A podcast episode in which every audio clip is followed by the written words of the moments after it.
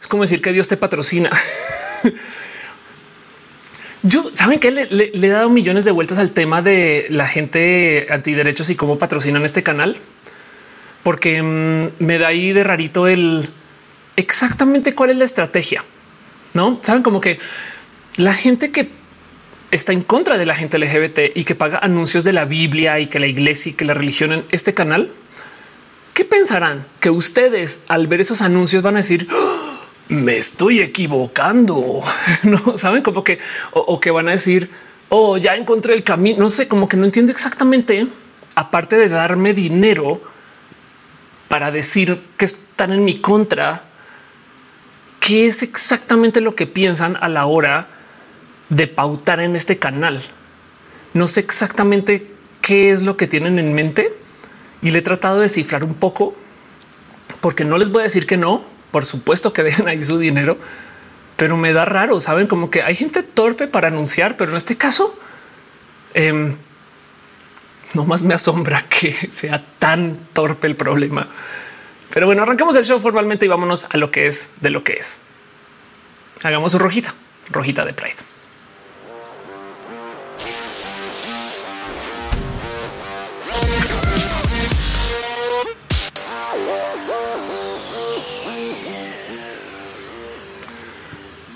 Muy buenas tardes, muy buenas noches, muy buenos días, muy buena luna y muy buena lo que sea que es donde sea que estén ustedes. Gente bonita, sean ustedes bienvenidos a Roja, el show que se hace desde mi casa, donde yo transmito y donde yo a veces dejo las cámaras desconectadas porque eso hice. Y ya, o sea, me estoy enloqueciendo ahorita porque mi talk me dice Ofelia, para el show, ve, conecta la cámara y vuelve. Pero ¿saben qué voy a hacer yo? Dejar que el show ande y más adelante en pleno show me voy a tomar un break y voy a ir a hacer eso. Va a ser muy raro, pero lo mejor es el inicio de un nuevo Roja. Roja es un show que se hace desde mi casa, donde yo transmito en varios lugares. Estamos ahorita en youtube.com diagonal of course, facebook.com diagonal of course, twitch.tv diagonal of course y en mi corazoncito diagonal sus arrobas o, su corazoncito diagonal of course. Gracias por estar acá, gente bonita. Gracias por tuitear, gracias por compartir, gracias por avisar a la gente que este show está sucediendo y no más. Eh, gracias por ser ustedes. gracias por venir. Dice David Felipe Rendón en roja. Las reglas cambian. Exacto. Así las cosas. Mucha gente está preguntando por mi cabello. Para la gente que no sabe, esto lo había medio mencionado en otros rojas, pero lentamente mi cabello azul está volviendo al rojo y es una labor de desorden y desastre. Muchas veces se acercan marcas conmigo y me dicen, Ophelia, es que queremos que hables acerca de tu rutina de belleza. Y yo así de no saben lo torpe que soy con el tema de belleza. No saben lo tonta, literal tonta que soy con el tema de belleza y lo descuidada que soy. Entonces, por ejemplo, mi cabello, que lo que tengo aquí, estas puntas eh, eh, literal era el güero que tenía desde antes y esto se llama una raíz de la pandemia. No crean que es algo hecho por diseño. Pero bueno, lo que queda de mi cabello con color, un día se me ocurrió tildarlo de azul y me lo gocé mucho.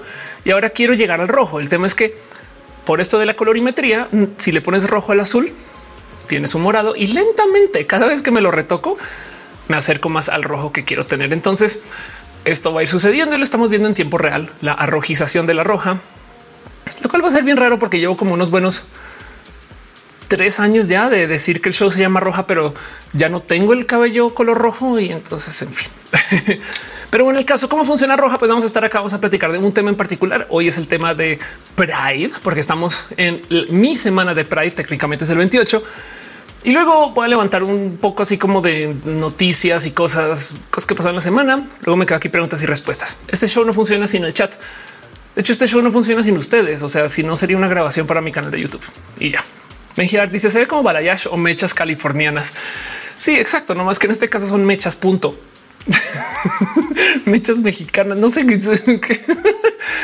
Pero bueno, eh, entonces justo eh, el, episodio es uno de esos que me piden mucho, tanto que hasta vi gente tuitear y comentar, no manches, Ophelia, hablar de esto y fue de wow. Yo tengo o tenía un canal, como está bien diciendo en el chat eh, eh, Gama, que se llama Diagnosis. Normalmente los temas de la diversidad y LGBT no son los temas en los que me quiero enfocar de diseño. O sea, claro que levanto el tema, tengo la bandera aquí en todos los shows, pero la idea es hacer eh, esta plática acerca de lo que se habla en este show, ¿no? Y entonces dedicárselo enteramente a la diversidad Es algo que no quiero hacer con este canal, pero de vez en cuando vale la pena ir levantando cosas que ya están en el canal de diagnosis y traerlo acá. Diagnosis es otro canal que antes podía alimentar y ya nomás no tengo el tiempo. Roxana dice fui al Pride y no te vi. Entonces que fui al Pride en Monterrey. Oye, yo soy alta, pero no tanto. Eh, dicen noradrenalina. Den host para llegar a más personitas. Exacto. Entonces, como estamos en varios canales y varios espacios, este show tiene una rara dinámica. Hay gente que a veces me dice, oye, no quieres traer tu show aquí a la radio, a la tele. Y así es de hay chat. No. Romina dice ya vine, dejé mi like para que por primera vez cuando regañen ya no me sienta culpable, sino cumplida. Exacto. Gracias por dejar su like y gracias por ser parte de esto. Y de paso, justo como estamos en varias plataformas, entonces pasan muchas cosas. Eh, este eh, eh, no más en los sistemas de monetización. Eh, las eh, perdón, Luz Zurita y Mejía. Gracias por hacerse member y eh, unirse a la lista. Luxes, gracias por resuscribirse. Sakoku 666 también dice mi tercera relación más larga es mi sub con la tía off. Ándale, eh, Caro, dale. Caro lleva suscrito a este canal desde que antes de que existiera el canal. De hecho, Elisa dejó unas stars. Muchas gracias por tu cariño y tu amor y gracias por ser parte de esto. Y pues eso justo este show, como se está transmitiendo en varias plataformas, también tiene esta dinámica de abrazos financieros. ¿Qué son los abrazos financieros? Pues que ustedes dejan su cariño y su amor y me ayudan a que yo pueda hacer más show del show. De hecho, hay un Patreon, patreon.com diagonal of course, donde la gente literal se suscribe no más para apoyar. Miren, Patreon es una plataforma donde tú puedes subir contenido específico para Patreons, pero el tema eh, es que eh, no quiero hacer roja un algo de venta, saben? Gracias por apoyar, pero más bien piensen ustedes que cuando se suscriben, cuando están en el Patreon, cuando dejan su cariño y su amor, sirve de ayuda para que más gente tenga más acceso a roja. O sea, es como que piensen ustedes que más bien como que tipo de ah, es que mucha gente a veces me dice es que yo no puedo dejar un abrazo financiero porque es que yo no, no te preocupes porque hay gente que sí lo está dejando saber. Entonces agradezco mucho todo eso y es el apoyo que me dan para también ser parte de la fundación que Ofelia pueda desayunar o algo así. Pero bueno, este show de paso, como les digo, se transmite desde casa. Vamos a aprovechar. Esta es la cámara que no tiene pila. Entonces, si dura las cuatro horas, me va a sorprender mucho, mucho. Pero el caso dice Daniel, eh, te de Venezuela. Muchas gracias. Emiliano, eh, Emiliano Apolinar está en el chat. Gracias.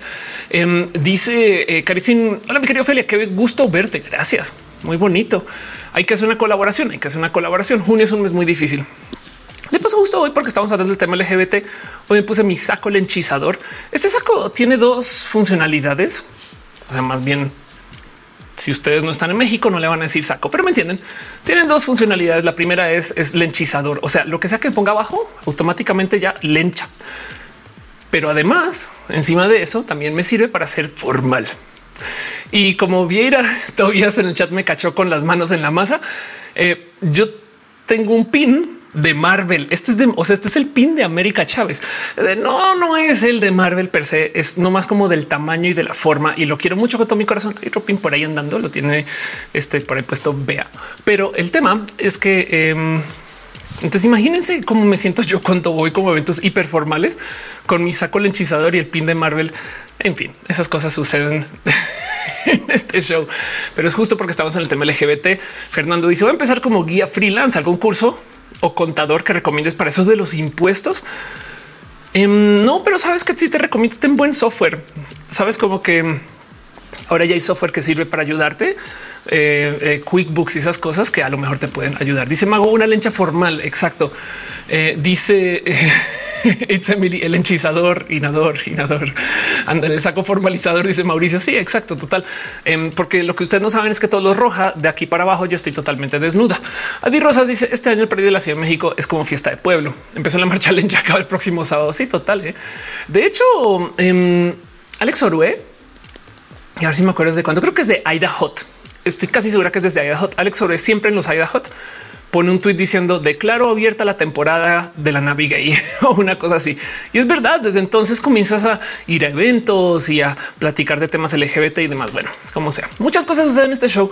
Y lo primero que quiero dejar en claro es que justo hay un Patreon, hay gente que apoya y ayuda. Michael dice me superó lo lenchizador eh, y quiero superar las gracias a la gente que está, por ejemplo, en el Patreon, porque gracias por su apoyo y su cariño y su amor por suscribirse. Ustedes se aseguran y ayudan a que este show eh, pues Saben que también compro micrófonos, luces, todos estos ajustes y más son gracias a todo este proceso de donativos. Muchas gracias.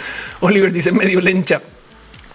Un abrazo súper especial a Ana Navarro, Aflicta, Ballena Gordita, Guillermo Lanfar, Simara, Cheja, Ignis 13, Chocuas, Francisco Godínez, Pollo Rico, Pollo Robi y Trini P.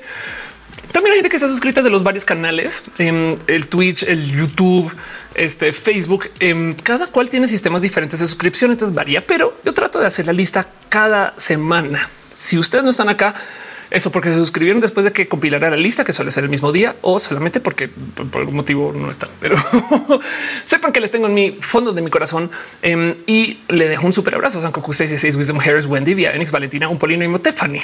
Toby Velutipes de Castigador 09 Mentalidad de Montserrat, Soliloquio de Luz, Sergio Quiero, Sensates de Metes, Anda Bellar, R. Uribe Roger y ya. René Alberto Ortega Mina, Cata Raúl, Fomperosa, Rafael Villalobos, Perruno H. Te queremos también, te queremos a ti, Perruno, Paulina hace pasos por ingeniería, quien tiene un canal bien cool, Pamela Gutiérrez, Nora Neco 09, Nora Adrenalina, Nora GR News, Snake, Néstor Maldonado, Naz Rosada, Nadia Sean Top, Mubasa, Musicarina, Mos Cristal, mis Wizardos, Mr. Blue, Minerva López, Mike Lugo Mejía, Mesatzin, Armenta, Maite Torre Farías, Mavila Morales, Maricar Monroy, Maricela López Lozano, Mariana Romgales, Magdalena Álvarez, Lun 07 Lucero, que ya le hemos y eh, perdón, L de Mother. Ya aprendí. Leonard Katza, K22 18R, Yul Valle Vázquez, Julián Galo 6, Jaime José Cortés, Joseph Valentine, Jorge Juan, Jorge Díaz, Jessica Admilla, Deloitte, Irno Jamir, NRN, I Not Tony y Luis 1917, House of Pancakes, Holy Hall 23, Hígado de Pato, Héctor, Héctor Ferreira, Jalil Velasco, Haji, Bajo Gustavo Roche, Gustavo González, Grey Dragón, Jerónimo Contero, Germán Briones, Garnachita, Gaona Susi, Gabriel Mesa, Flavio Madaya, Cira Hernández. Fernando Cerna, y Frank, Manuel Marroquín, el famoso Edgar Riego Donovan del Valle Denis con dos ceses de los Pepe. Besos y a la familia David Torres, Daniel Vargas, Caro Dale Caro, quien lleva suscritas de antes que existiera Twitch, Cristian Franco, Crowbite 100, Commander Data, perdón, comandante Data, ya la costumbre, Cat Power, Carlos Cravieto, Carlos Como, Brian Marroquín, Brenda Pérez Lindo, Birds, Hernández, Azucena Baeza, Aura Castillo, Nulfo García, Arbano Bobsky, Annie Mark, Angie Arias, Andy Mejía, Andrés Felipe Hurtado André Bete, André Conde, Ana Virgen, Algonzo 84, Ale Galvana, que 007 y Aflicta. Gracias por ser parte de esto. Dice Pepe Isla, saludos y arriba las chivas. Sí, exacto. Guille dice se volver intolerante y cúbicamente rígida. Elisa dice hablas más rápido que Eminem, padre nuestro que está en el cielo santificado. Es porque la costumbre de las señoras de este y el rezo. René Alberto dice el saco nos duele lenchas con su rayo láser lenchizador total. Mira, todavía dice poco a poco se nos olvidará que se balanceaba. sí, Andrés dice el polinomio. Andrés dice dónde podemos encontrarte en la marcha. Em, ya hablo de eso, pero voy a estar en el camión de Ela, que no es un camión, es un tráiler. Conozcan Ela en general. Pero bueno, eh, Guille dice eh, si la pequeña niña ve los comentarios de los ultra y dice Adi Rosas, ¿habrá abrigo lenchizador? Yo digo que sí, eh, muchas lenchas usan abrigo, em, pero bueno. y me dice cómo que no saco lenchizar por volver lenchas a todas las personas alrededor. Puede ser también igual y si algún día se lo pongo a alguien encima, a lo mejor se vuelve automáticamente. Carlos Mazariego dice está lista para colaborar con Bizarrap. ¿Te imaginas eso? Todo lo que toca el Bizarrap se vuelve éxito. Es impresionante. Tiene una como fórmula, pero es muy buena. Killer Queen dice: ¿Tienes pensado venir a Chile? Sería hermoso ir a Chile. A Line dice: Tenía mucho sin poder entrar. Gracias por estar acá. Y pues bueno, de paso también quiero que sepan que este show existe y se mantiene andando y está todavía en cuatro patitas porque hay un team de moderación Em, que se encarga de asegurarse que en el chat la gente esté, o sea, ustedes no, pero de vez en cuando llegan así personas de oigan, saben qué es lo que necesitaba hacer hoy, así como con urgencia, decirle a una persona trans que es hombre. Hay gente así en la vida. Entonces, gracias a que existen también personas súper chidas como Team Moderación, el chat es manejable y usable y demás. Entonces quiero super dar las gracias porque estas son personas totalmente voluntarias. Por favor, conózcanles, sepan qué hacen, sepan de dónde vienen, dónde están, conozcan sus planetas, sus historias de origen, conozcan su set de poderes y sobre todo conozcan sus colores y starters Pokémon. Es muy importante para mí que ustedes sepan que el team de memoración existe porque es gente bien cool y bien chida. ¿Quiénes son las personas del team de memoración? Caro, Uva, Uriel, Fabián, Montse, Tutix, el hígado de pato, aflicta, gama, volantes. La gente súper chida y bonita que está por ahí en el chat. Pero bueno, no era adrenalina. ¿Alguien más está aquí por ver voz? Muchas gracias de verdad. Y entonces justo eh, no más para dejar ahí como en claro y dicho y hablado eh, de quién es la gente chida de Team de Moderación. Em, quiero que Super se una pasada por sus canales y sus espacios, porque también es importante. Por ejemplo, el hígado de pato tiene twitch.tv diagonal hígado de pato. Hace streams a cada rato y chequen esto y está haciendo streams de las tortugas ninja. No lo puedo creer. Yo me en fin, sí, sí, que sí, que sí que hacer stream de la tortuga ninja. Muchas gracias por eh, hacer este contenido de verdad. Y pues está por ahí de pato, el mejor nickname. Sí, la neta, sí, la neta, neta, neta. Sí. Entonces ahí está en el chat Hígado de pato, una persona bien cool. También sepan quién es em, Caro, dale Caro, quien está en Twitter y hace qué buen post. 40 datos sobre mí es un hilo. Bueno, me acuerdo de alguien quién era, creo que era Manami, eh, Manami Kill, que tenía un hilo de hilos. Entonces tenía así pineado todos los hilos que había publicado, no? Pero bueno, el caso, Caro, dale Caro, una persona. en fin, es las cosas chidas que se publican por acá. Que entérense, sepan. Em, gracias por estar acá. También les presento el libro de Fabián em, que se llama Raíces Sombrías. Es una historia de fantasía oscura que escribió antes de su salida de closet. Le acompañó bastante mientras iba aprendiendo la diversidad y pues bueno, el caso es que todos los personajes son diversos y hasta pansexuales hasta que se pruebe lo contrario. Está en Amazon Google Books, pero conozcan su campaña libre de DRM. Ahí está. Este eh, Fabián, gracias por apoyar y ser parte de esto. Y también, por supuesto, nada más y nada menos que Gama Volantis, este o Nisa Gama Volantis, quien es la persona que hace estos peluches a la medida. Em, este post, este em, ¿Quién? Eh, pídanle ustedes. Este es el peluche más cool de todos. Es un peluche en forma de gato. Mentiras, mentiras, mentiras. Pero por ejemplo, tienen peluches que brillan en la oscuridad. O sea, esta telita y se alcanza a ver. Eh, y sí, confirmo que sí, son bien, bien cool. Em, pero si no quieren un peluche a la medida, también pueden conseguir un peluche no a la medida, como por ejemplo esos ajolotes que son este bien pinches bonitos y los lleva a todos lados y son lo máximo. De paso, le pregunté hoy a toda la gente de Team Moderación de que quieren que hable. Y Gama me dice besos y abrazos a las lesbianas, que son el tema de conversación gracias a Buzz Lightyear. Entonces, pues bueno, esto también eh, eh, sepan que esto sucede y denle follow o platiquen o pidan este em, un este un peluchino a la medida porque son bien cool. ¿Qué es esto? Es un ajolote que brilla en la oscuridad. Ok, ya el caso amo, amo que haces que, que, que esté nadando. Es, la ajolotita está nadando. En fin, y también de paso la otra persona que me pasó cosas para compartir en Uva, Miss Uva, quien siempre dice que sepan que estoy, estoy en Instagram, instagram.com diagonal Miss Uva. Em, y también una persona bien chida del mundo de los deportes. Pero bueno, mucho que hablar acerca de esto y conozcan a Team este mods. Fuera bueno, Caro dice se apellida Volantis. Exacto, Gama se apellida Volantis. Vampiro podría dice amor para cada lesbiana y la enchitud. este em, dice Caro, no digas nada. Arnulfo dice que me perdí. No hemos arrancado todavía. No te preocupes. Loli Flores dice me encantas. Eh, gracias con mucho amor. Saludos. Gracias por estar acá. Roxana dice este año fueron como 30 mil personas al Pride de Monterrey.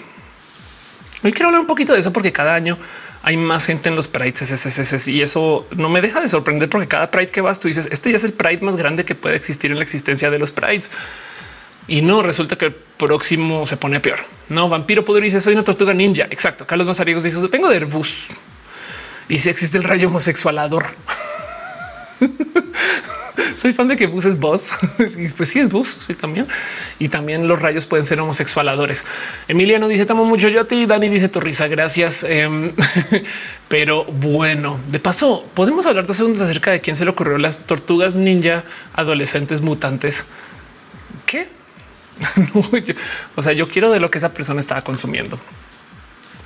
Pero bueno, el caso es que esto es roja y entonces vamos a estar acá en mucho tiempo. Y antes quisiera hacer un poquito de promoción desvergonzada, porque si no hago yo esto, entonces para que aparte de que le den follow y sigan y conozcan a la gente chida de moderación, mucha gente me ha estado preguntando. Yo sé que esto la gente youtuber lo decimos mucho, no me han estado preguntando mucho acerca de mi rutina de skincare y entonces ahora procedo a hacer un anuncio de mi rutina de skincare. Eso lo hacen todo el día. Es como de no, yo sí sabemos que en este caso porque te pagan. Pero este caso en particular es porque sí, de verdad que mucha gente sí me ha preguntado el dónde vas a estar, Ofelia, cuánto vea en Pride. Vamos a estar muchas personas. Entonces puede que sea difícil, pero aún así, si de puro chance les interesa, em, quiero que sepan que en Pride yo voy a estar nada más y nada menos que aquí en el espacio de El México, que si no conocen El México en general, empápense. El primer festival internacional LBTQ transincluyente Latinoamérica es una cosa de lechitudes bien cool, bien chida y, ahora hay un post diciendo gracias, Ofelia Pastrana. Eh, gracias por ponerlo. Pero el punto es que Pride va a tener justo su camión. Ahora el camión ya tiene boletos agotados. Entonces tampoco se emociona mucho. No sé si la fiesta todavía. Bueno, el caso hablen con Bea, que no sé si estás en el chat, pero conozcan de él en general. Y aquí voy a estar. Va a ser muy fácil de ver si es que lo ven, por seguramente sí. Lo que pasa que la marcha es así de grande, no? Pero es un tráiler es un tráiler de lenchas. O sea, el saco ya no es suficiente en el tráiler. Este es un tráiler lenchizador. Pero bueno, dice Darwin, ¿volvieron a una marcha hetero en algún lado? Es una buena pregunta. Em, vamos a ver, Straight Pride 2022. A ver si alguien la convocó. Em, no, no, resulta que... Eh, ah, no, sí, ok, al parecer... Eh, ah, no, eso, perdón, es, qué locura. Me encontré una cosa que se llama Straight Pride, pero es un show, es un show que seguramente se va a burlar de este tema. Em, y no, eh, ¿qué pasa con la marcha hetero? Pues que a cada rato convocan y mi foto favorita de la marcha hetero es esta. No sé dónde fue, pero mm, esta fue una marcha hetero. Siempre van muy poquitas personas y esta fue una marcha hetero. Esta es una supuesta bandera hetero. Y esta marcha fueron dos personas, dos personas, dos vatos se pararon en la calle y decir somos muy hetero, somos muy hetero. y es de el hecho de que sean dos vatos gritando somos muy hetero al tiempo solos con una bandera en la calle. No sé exactamente si comunica el mensaje muy bien, chavales. Pero bueno, el caso en marchas hetero este, hay muy pocas y nunca funcionan porque pues por supuesto que a ver a quién le sacaron de la clase por decir soy hetero. Saben, piensen en eso. Carlos Mazarios por no decir otra cosa. Carlos Mazarios dice vas a narrar como comentarista de Porta. Puede ser Ángel Michael dice yo quiero un lenchisaurio. Sí, sería súper chido tener un lenchisaurio. Pati Pichardo dice ir a la marcha. Espero poder verte y saludarte. Exacto. Sí, claro que sí. Me cambia el look. Em, bueno, eh, eh, ahí vamos a ver cómo nos encontramos sí o sí. De paso, también voy a estar presentando en el Zócalo. No sé a qué hora, entonces a lo mejor nos podemos, no sé bien, no sé bien, bien, bien, bien, bien. Axel nos dice que si viste los últimos episodios de Strange New Worlds, no estoy viendo series incompletas todavía. Siempre dejo que, o sea, hasta ahorita comencé a picar temporadas, imagínate, pero es porque me gusta verlos de una sentada. Metzley dice un programa en Netflix de Toy That Made Us. Está la historia de las tortugas ninja, puro marketing. No me sorprende. Qué chido. Pero bueno, Michael Machado dice voy a YouTube porque Facebook me tranca todo. Y eso dijimos muchas personas hace muchos años. Pues sí, sí, claro que sí. Arnulfo dice hubo más de 30 mil varios integrantes que pasaron la marcha para la de Monterrey. Wow. Este hay una cosa que pasa en la marcha de Monterrey que me gozo un chingo, un chingo. Entonces, a ver, es una bobada, no? Pero ahí les va. Em, es la cosa más peligrosa que hay, no solo porque ser gay en Monterrey. La verdad es que eso no tanto. De hecho, no más por dejarlo en claro, esta corona que tengo aquí es mi corona de mariscala de la marcha que la mariscala viene del inglés Marshall. Es la persona que, por así decirlo, dirige la marcha. No es como un honor. Y a cada año se declara una mariscala de la marcha o un mariscal. La persona que se declaró mariscal antes que yo no es alguien a quien le tengo mucho cariño, pero porque fue muy violento conmigo. Pero el punto es que de todos modos hay una lista chida de gente ahí, mariscal y mariscalas. Y entonces esa corona es una corona súper, súper cara que me dio la ciudad y la cuido mucho por casi como eh, Mariscala 2019 de Monterrey. Em, cuando me pusieron esa corona, luego yo dirigí una ceremonia donde se casaron como 30 personas al tiempo porque fue el primer año que hubo matrimonio igualitario en Nuevo León. Y entonces dejando esos recuerdos de lado, me tocó ser parte del andar en camiones en la marcha, que no había sucedido antes. Entonces andar en camiones es andar en el segundo piso. Y el tema es que en Monterrey el cableado es medianamente bajo apenas para camiones de dos pisos. Si no estás parado o parada. Entonces hay un chingo de videos de gente que genuinamente es así ay, y le llega un carro y les tumba. No es como de wow, wow, wow qué pedo. Güey. Eso algún día algo va a pasar y vamos a ver el horrible accidente. No ha sucedido menos mal y tanto así que entonces pasa que a veces la gente de enfrente del camión grita cable, cable y uh, se agachan y hacen como la ola del Pride de Monterrey. Es una práctica divertida y me da mucha risa porque es como de si estás desde abajo, tú no entiendes o alcanzas a ver el cable, entonces no entiendes por qué de repente todo el mundo se agacha. Entonces parece como si estuvieran haciendo la ola. y me da mucha risa toda la situación. Pero bueno, pequeña historia este, de lo que pasa en Monterrey cuando vas al Pride. Eh, la otra cosa que sucede en Monterrey, como todos los estados del norte, es que la marcha, por si no lo sabían, no puede ser a las 12, porque si sales a caminar a las 12 en pleno sol, te cuento como no llegas a las 12 y 10 a ningún lugar. Entonces es como pues 4 o 5 de la tarde, súper de tarde. En fin, nada, historias de Monterrey. Pero qué bonito que sucede de todos modos, sino más que al tiempo se hizo aquí la marcha porque me invitaron a ir. ¿eh? Había un, como una cosa con la gente mariscala y ahora, em, bueno, más bien sucedió al mismo tiempo que la marcha lencha. Entonces yo me quedé para la marcha lencha. Pero bueno, el caso, un poquito de promoción desvergonzada porque de nuevo me están preguntando mucho el cuándo vas a estar en algún lugar donde nos vamos a ver en Pride. Puede que em, pues no, no sea tan fácil porque hay mucha gente no más Así que les quiero invitar, aunque hay que pagar, pero por si quieren, porque me lo preguntan de todos modos al True Colors, que es True Colors, un show de stand up donde muchas personas nos hemos estado presentando. Es todos los jueves del junio.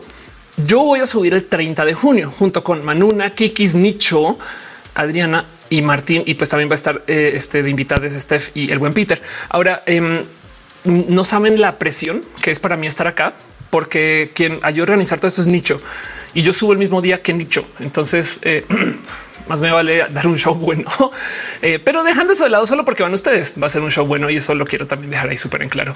Em, no más eh, para que sepan cómo hago yo para ir y demás, pues está en Ticketmaster, no? Y entonces ahí lo buscan True Colors en Ticketmaster y ahí lo consiguen. Pero de, de todos modos, sepan que si no pueden ir en el 30, este jueves también hay show.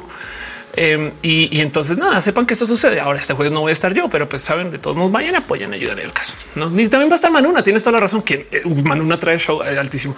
Dice el modelo lo vas a transmitir. No puedo porque no es mi show. Esto es un show de teatro, pues no. Pero bueno, Darwin dice necesitas el recorrido en croquis hasta el zócalo. Básicamente agarras toda la ciudad y toda la ciudad es gay y ya. Así funciona. este dice Maluma, no Manuna. Busca Manuna en YouTube, te vas a gustar. Eh, un güey dice sigues en Monterrey. No, no, no fui. Pero bueno, el Dimo dice las marchas son chingonas. Claro que sí. Emiliano dice para poder verte la marcha, para poder tomar una foto. Exacto. Sí, espero poder. Yo también es complejísimo. Es, o sea, es que miren, la marcha es un, es un mosh pit, saben? O sea, es un concierto masivo donde la gente está así tocando. Y es más, a veces me da mucha risa. Es a ver si lo les voy a mostrar algo, que me, me, da a veces un poquito como risa macabra. En marcha LGBT México. Estas cosas yo no lo he discutido con nadie en Estados Unidos pero mm, este vamos a buscar un Pride, por ejemplo, en Nueva York. y vamos a comparar cómo se ven estos con las marchas en México. Y digo el de Nueva York porque, por ejemplo, es uno igual de ocurrido con igual de cantidad de gente este, que acá. Em, y, y es que si se fijan las marchas en otros países, chequen esto le dejan el espacio reservado a la marcha. No me estoy quejando para nada. ¿eh? O sea, no, no, no me molesta. O sea, no es como así ah, en los países desarrollados allá sí, no para nada. A mí me encantan las marchas como las tenemos acá. Entonces pasa mucho esto que literal hay vallas y la bandita. Entonces, pues tú pasas marchando, no? Entonces acá pasa el carrito alegórico y acá pasan las banderas y no sé qué. Y ahora viene el contingente de no sé qué. Y ahora viene el contingente de no sé dónde. Y la bandita se queda aquí. Mientras tanto que en México no existe tal cosa como una barda y de existir la tiraríamos a piso y así se ven las marchas. O sea, es ridículo pensar, o sea, como que luego dices, imagínense em, si yo les digo, sí, claro, nos vemos en la marcha, no? Y es de dónde estás ahí al lado del semáforo. No como que em, por eso a veces digo esto es un poco más complejo. No dice Dani, aquí en México es pura fiesta. Vamos, exacto, así total. Y dice Lux, es una marcha y otro un show total. Entonces, em, de nuevo, o sea, no, no es queja, no, no más que si tienen una dinámica muy diferente, no? Este, eh, como que acá tienes este, esta marcha que van dando y pues hasta podrías decir, sí, yo te veo detrás de la parada 4, no? Y aquí es como de dónde nos vemos, güey. O sea, esto es este es el antro más grande de la ciudad afuera, básicamente. no el caso. Entonces, eh, por eso digo que sí nos vemos en la marcha, pero también del otro lado no nos emocionamos mucho, mucho, porque en esa sopa de seres humanos es posible que se ponga complejo y no nos va a causar decepción porque va a ser muy feliz. Em, no más que es difícil. No es más, dice Banana de México precioso. Exacto. Fauni dice hablando de cultura es válido que una persona blanca le diga una negra que no puede formar parte de su cultura ni adjudicársela una persona blanca. Bueno, como la persona blanca es hegemónica y la violencia hegemónicamente viene desde la gente blanca, em, entonces es muy diferente que si sucede al revés. Alan dice marchas de México es mejor que las marchas de Estados Unidos. Dan dice espero que al menos para tomarte una foto de lejitos. Sí, si nos vemos abrazo fijo o, por lo menos así high five, puñitos, lo que sea. Em, no más que, que, por eso no le digo a nadie nos vemos en la marcha porque no saben. además que imagínense esto la, red celular. No, sí, claro, te mando un mensaje, güey. en fin, em, esto solo por hablar un poquito de la logística de la marcha, que es complejo. Denis dice: Me da miedo saludarte. ¿Cómo crees? Silk se dice: Además, en las marchas las señales de teléfono dejan de funcionar. Exacto. Es muy difícil de encontrarse. Sí, de paso, piensen en eso cuando vayan ustedes. Piensen que si era un conciertote, que lo es, no más que es un concierto que, en fin. Em, dice Cosmic: Si eres blanco, no puedes consumir la cultura afro. Pues más bien no te puedes trata de no apropiarte de cosas, no? O sea, hay cosas que son es como a ver, piensen esto. Em, voy a asumir eh, Cosmic que eres una persona mexicana. Em, y alguna vez has visto este, esta es una queja muy famosa de cómo este se apropian del 5 de mayo en Estados Unidos. No, entonces como que hay gente que dice sí, a mí no me importa que en Estados Unidos, pero de repente llegan, oh sí, 5 de Drinko. Y entonces un momento, un momento. Y, entonces dicen sí, México, independencia, 5 de mayo. Y es como de no, güey, no es ni la independencia, ni el 5 de mayo, ni 5 de Drinko. El 5 de mayo tiene unos motivos muy válidos para existir, pero pues lo dejo ahí como ejemplo de así se siente cuando una persona un espacio hegemónico se apropia de algo o de algo cultural de, de alguien que ha sido violentada por mucho tiempo, no? Em, por eso es que el blackface no, por favor, no saben esas cosas, pero en el caso no me quiero aclarar mucho en ese tema. En fin, Chux dice a mí el chile no me ofende. Sí, es que depende. O sea, eso dicen hasta que luego dicen, pero Taco Bell sí me explico. Es, como em, es raro, pero lo que nos ofende es que lo hagan mal, saben?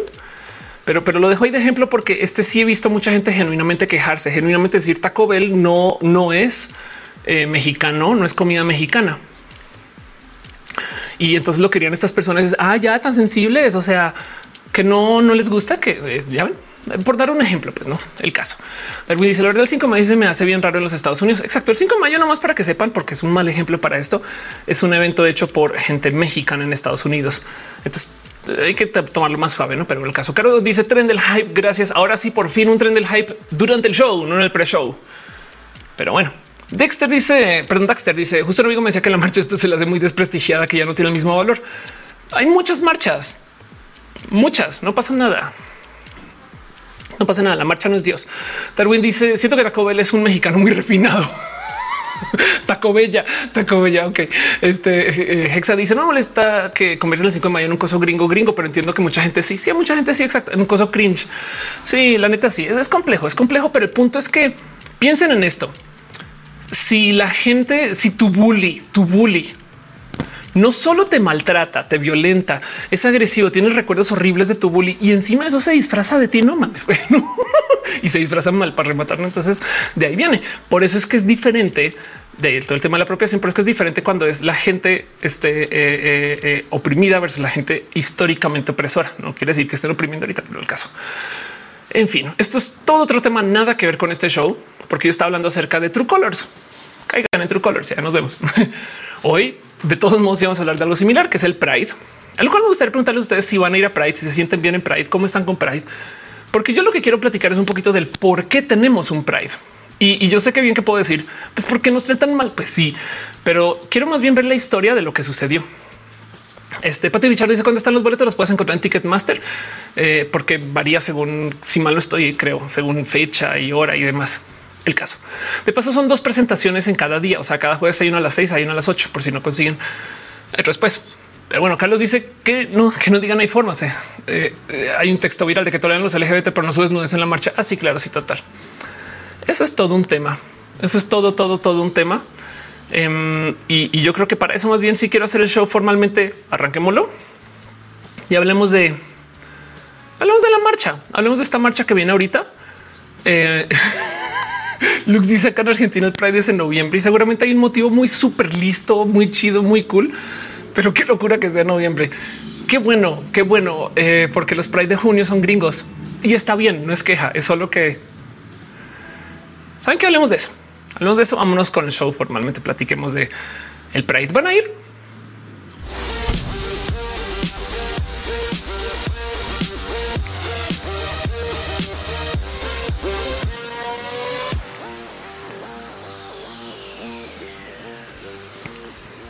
¿Qué es el Pride? No es una pregunta muy bonita.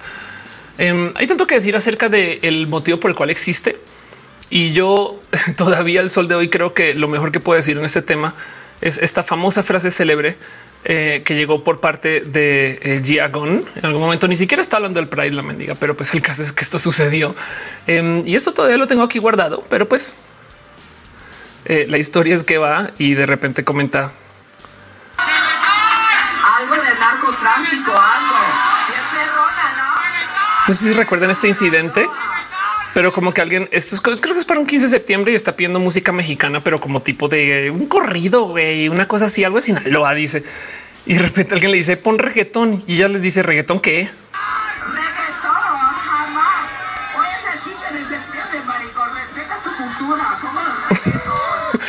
Respeta tu cultura.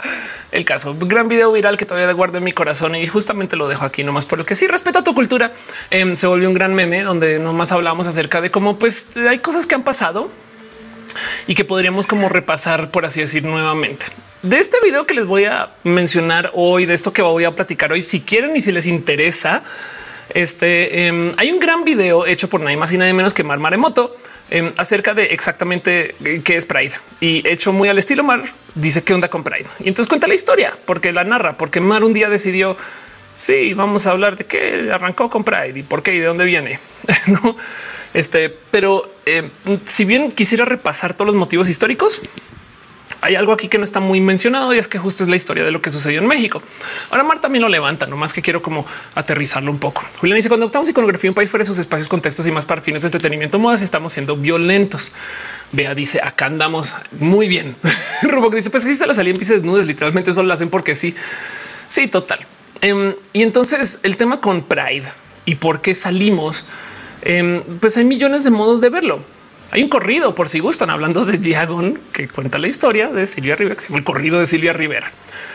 Pero el punto es que sí es verdad que hay mucha gente que justo se queja de él, pero es que es una parranda, no? No, o sea, esto es un random video de Pepiteo, un random viejo video de Pepiteo, pero eso fue una marcha en Mérida y esto es lo más común. Chingo de claro, de todos los lugares donde puede ir una marcha en Mérida, pero pues nada en contra. Pues el punto es que justo lo busca al azar eh, eh, y entonces la pregunta es qué está pasando aquí? No, no que no que todo muy inseguro, no que todo muy mal, no que justo que la gente desnuda, que la pezonera, que todas estas cosas. Y el tema es que si se dan cuenta, esa queja de la indecencia en la marcha es moralina. ¿Se han dado cuenta de eso? Es como de hoy no que sean gays, pero gays de bien. Qué rara diversidad decirle a la gente cómo hay que ser. Y entonces el tema es que eh, cuando vemos bien el de dónde viene toda esta historia, sí queda un cómo pasamos de ser un evento en Stonewall a esta fiesta. Ahora, antes de arrancar, voy a sacar algo de la mesa ya, pero ya de ya. Y es que mucha gente insiste que el carnaval no es chido. Saben porque el castigo moralino. Si no se han dado cuenta, nos enseñaron creciendo que todo aquello relacionado con el entretenimiento está mal. Si tú te quieres dedicar a bailar, uy, no, no, no, no. Si te quieres dedicar a la música, uy, no, no, no, no, no. Saben y todo eso nos enseñan que no es productivo estar en entretenimiento, ese tipo de cosas. Y la verdad es que justo por eso estamos un poquito como estamos. Es como los youtubers idiotas. Hay unos muy idiotas, pero youtubers del entretenimiento que pues son muy necesarios. O sea, yo eso lo que digo en mis conferencias es a veces tú quieres llegar a la casa, la vida es difícil y tú quieres llegar a la casa y ver un güey meterse malvaviscos a la boca y ya no. Entonces lo mismo pasa un poquito con la marcha. Piensen en este escenario. En un mundo donde nos dicen que no podemos ser felices y que de poder existir deberíamos estar solo en la casa. Han escuchado ese comentario de hoy que sean lo que sean, pero en su casa o en sus espacios, no aquí. En un mundo donde te dicen no puedes ser feliz y no puedes salir a la calle y peor de todo salir a la calle y ser feliz. Entonces salir a la calle en pezonera a decir mira lo feliz que soy de eso se trata, saben? Y también de paso de ser feliz. O sea, como que em, parte del mostrarle a la gente que esto es una celebración es que hay gente que genuinamente insiste que solo podemos ser tristes y que nuestras historias son horribles. Es que con todo perdón, tampoco. Entonces, el carnaval también es protesta. Pero no mucha gente lo ve así porque se nos enseña a que no nos guste el entretenimiento, no como qué tipo de eh, hay un algo ahí del, que si, tú te tomas la tarde para descansar, en la mentalidad súper hiperproductiva boomer es como no, uy, no, no puede ser que descansó, no ese tipo de cosas. Em, y entonces em, el tema es que eso es la primera mala concepción con la marcha. De paso, la otra es que no es una marcha, son millones de marchas todas sucediendo el tiempo. O sea, justo por eso es el tema del orgullo. Entonces la pregunta es cuál es la diferencia de Mardi Gras y la marcha. Depende del país. Pero el punto es que em, hay algo más ahí donde mucha gente piensa que es una marcha organizada por casi que una persona y que nos dice qué hacer. Y la verdad es que eran muchas y son muchas marchas. Es que la gente se le olvida, pero la diversidad es diversa. Entonces, por supuesto que hay gente marchando por cada quien su respectivo motivo. Y así como hay muchas marchas, no todas tienen que suceder siquiera el mismo día. De hecho, mientras más marchas sucedan en caos, más diverso es. La diversidad solo tiene dos límites. Dos. Se permite todo menos dos cosas. Uno, no se permite la intolerancia. Es paradójico, pero el tema es que la intolerancia quiere de modos muy hegemónicos dominar. Si tú tienes un grupo cuya eh, eh, razón de convocatoria sea la, la exclusión, eventualmente te vas a volver una agrupación que se dedica solo a excluir. Y eso lo sabemos, es como es algo psicológico, es algo de la formación de grupos, etc. Mientras que del otro lado, em, los espacios incluyentes simplemente permiten que todo suceda menos la exclusión. Entonces es literal una marcha que se opone a la intolerancia. Y la otra cosa es obligatoriamente tiene que existir consenso en todas las interacciones. Gracias a esta cultura del consenso, podemos tener cosas complejas como el BDSM, que vive del consenso y la discusión y la plática que permite que la gente marque sus límites y ponga sus consensos, tanto como por eso mismo es que el tema de es que los mayores que les gustan menores no son parte de la diversidad. Qué locura que literal un grupo de trolls en este Tumblr, no, no fue en Tumblr, eh, en 4chan se inventaron este cuento de que eh, bien la gente que mayores que le gusta menores inventaron una bandera y la banda se lo creyó, saben? O sea, tanto si están dispuestos y dispuestas a imaginarse cosas de la gente LGBT que lo primero que oh, claro, ya vienen, ya vienen esos y es como no que güey, cero, no? Entonces, teniendo esos dos límites puestos, em, todo lo demás se permite. ¿Saben qué hay en la marcha LGBT? Gente hetero. Yo no sé dónde salió la leyenda de que es hetero versus LGBT porque les voy a decir unos par de escenarios LGBT de interacciones hetero, por si no los tienen presentes. Un vato trans y una morra trans. Este, un vato bi y una morra bi, una morra intersexual y un vato bi. Saben? Em, como que hay tanto ahí de lo que hay que hablar acerca de cómo eh, eh, hay millones y por supuesto que también hay espacios para la gente aliada, no? Y hay espacios, o sea, la H también está en la marcha. que no está en la marcha? La gente intolerante. Entonces, no, no. Y además, para rematar, no hay un bouncer, no así en la puerta de a ver, a ver, a ver, a ver, a ver. Me dejas ver exactamente qué tan gay eres, no saben, porque dentro de todo y todo hay casos de gente gay que que puedes decir, pues estás hablando de una bisexualidad, una pansexualidad, no como que el punto es que em, hay millones de modos en los cuales podemos convocar estas marchas, pero el punto es que quiero que tengan presente que no estoy hablando de una marcha. Es más, en la Ciudad de México, ahorita levanto más el tema otra vez, hay varios comités de marcha. En Guadalajara también. Entonces, el tema ahí es que eh, siempre y cuando la gente no sea intolerante, no hay problema. George dice, mis primos han ido al Pride vestidos de mujer para apoyar a una familia trans, pues que vayan, que vayan y pues que de paso aprovechen y si quieren presentarse con personas abiertamente travestis, adelante, no pasa nada. Siempre cuando no sean gente intolerante, pues no. Caris en Guadalajara hay dos marchas cada año. Exacto. Aquí como cuatro y sucede al mismo tiempo. De hecho, a ver, hay creo que hay tres comités de la marcha este año, si mal no estoy, pero luego también hay una cosa que se llama la antimarcha eh, entonces técnicamente ya no más allá ya van cuatro marchas. Luego está la marcha lencha, ya van cinco marchas. Julián dice cuál opinas del lugar de la gente cis hetero? Pues es que depende, porque es que les voy a decir algo. Una persona cis hetero es una persona trans mañana. Entonces el lugar es donde quieran estar. O sea, Capitán Garrener dice la primera marcha masiva pasada la pandemia. Claro que sí. Eh, Cósmica Terror dice, pero si fue cierto, hasta echaron un profe de la Universidad del Dominio porque defendía los maps. Este em, Ándale, pues es que es que eso fue una mentira que luego la gente se compró. Rubok dice, uno decía que me caen esos gays que gritan. Pues bueno, Pepito Pérez dice también quise tener un rayo homosexualizador y René dice en Guadalajara desde hace años que hacen dos marchas en días diferentes. Total, total. Cari es una persona cishet, es una persona intersex sin cariotipo. Wow, me encanta. Uy, qué bonito modo de verlo. También, exacto. Tú nunca sabes. Puede ser una persona sexual. Exacto. Y justo porque tú nunca sabes si no es nuestro lugar juzgar a nadie, si quieren ir, siempre y cuando sean pinches tolerantes. Me explico. Eso es lo único que se pide y que, por supuesto, eh, eh, tengan una visión de que todo tiene que ser con consenso. Pero bueno, Luz, Luzurita dice: Yo por que en esta marcha no se permitan aliados. De eso que, em, o sea, y que van a tener el aliadómetro en la puerta o exactamente cómo planean solucionar ese problema, no? Pero entonces el punto es cómo llegamos a esa marcha, no? Cómo llegamos este eh, acá? O sea, ¿en qué momento acabamos acá en contra de Pepita de paso? Solamente que es un gran ejemplo. Porque la historia de esto comienza en un lugar que se llama Stonewall. Y Stonewall, eh, de paso, ya pude ir a Stonewall. Eh, es un bar en Nueva York. Si van, no es la cosa tan, o sea, es medio turistero ya. Pero el punto es que si van, de hecho, adentro tienen fotos de Pride y cosas así, no como que, pues sí, es un bar como cualquier otro bar. Pero la historia básicamente es en, en los 60 se le perseguía mucho a la gente LGBT en Estados Unidos y Stonewall era un literal bar de mala muerte, oscuro, donde sí la gente podía ir y pues estar, pero pues, es medio a escondidas, pues no. Y ahí es donde se reunía la gente de la literal jotería. De vez en cuando entraba la policía y pedía dinero y extorsión. Hasta que un momento, en algún momento, en ese bar, un par de personas que ojo, y esto es muy importante, nadie sabe exactamente quién fue, pero tenemos algunos nombres que son personas morras trans. Eh, hay una lencha cis. Este eh, hay eh, una persona latina que literal levantaron un par de ladrillos y se los comenzaron a aventar a la policía y comenzaron los disturbios de Stonewall. Y eso fue. O sea, fue la primera vez que ya dijeron, ya sabes que ya no más, ya no más, ya no más con tu pedo.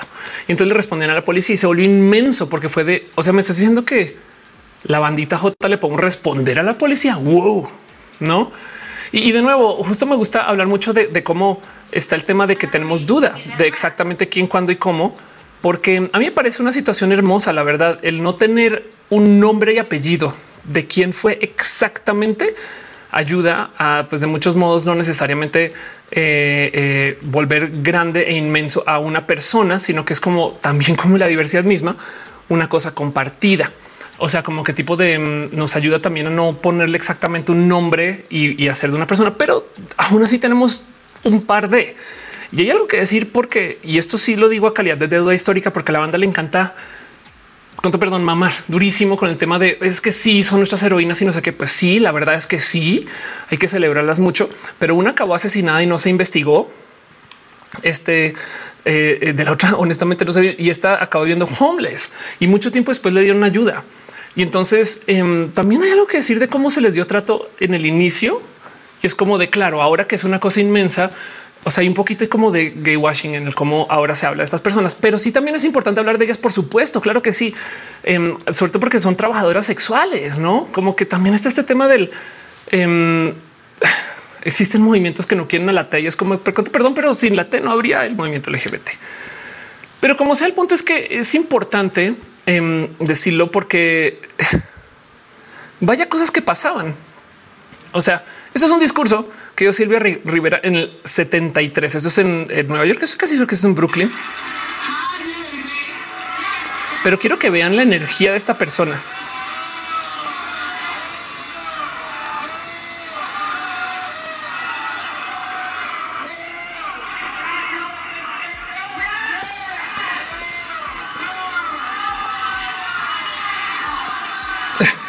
Sea, entrada tomó el micrófono por su cuenta.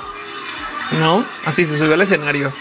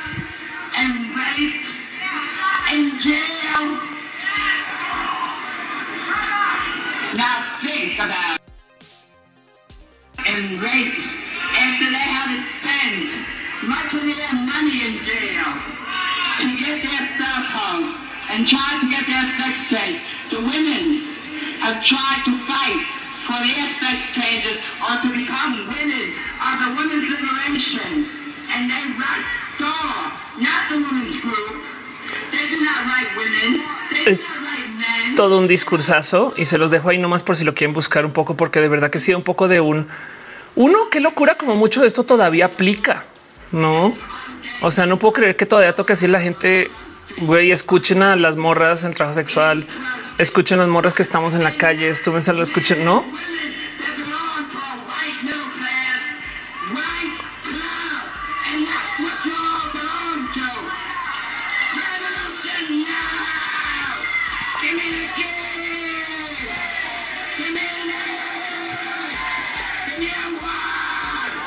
Ahora, hay algo también muy interesante que decir, que me gusta mucho hablar acerca de esta marcha y justo todo esto que está sucediendo aquí en este video.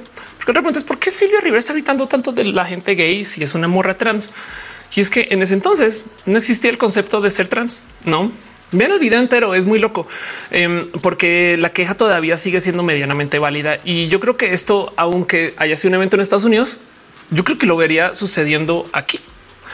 Em, y entonces, de nuevo, no más por dejarlo en claro, estas morras que estuvieron este, eh, eh, eh, impulsando esto desde el inicio y quienes fueron la imagen y demás, em, pues que no se les olvide que, fueron muy maltratadas por la historia, no? O sea, de verdad que, que el asesinato de Marsha P. Johnson no se investigó, fue literal, apareció en el aquí está, no apareció este en el Hudson en el 92, no dos días después encontraron su cuerpo flotando y entonces pues eso fue y listo.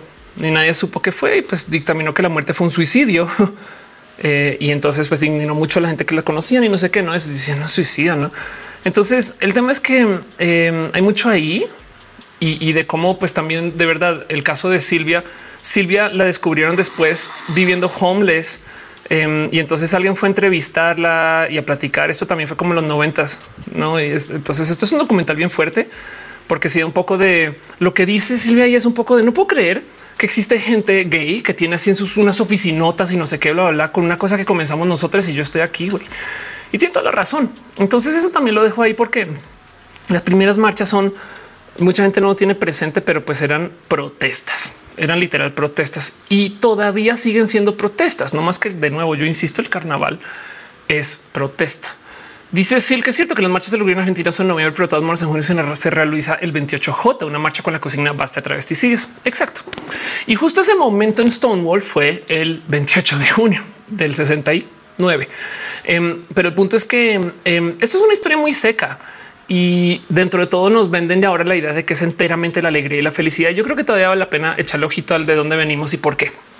Pero de nuevo, esto no es para castigar el carnaval, sino es para recordarnos que aparte de lo que está sucediendo, también encima de eso, eh, claro que tenemos quejas, quejas genuinas. Entonces, pues están preguntando en el chat que y qué pasó con Hilbert Baker. Pues el tema es que eh, esto se sucedió también en las épocas de Hilbert Baker. Hilbert Baker fue la persona que diseñó esta bandera.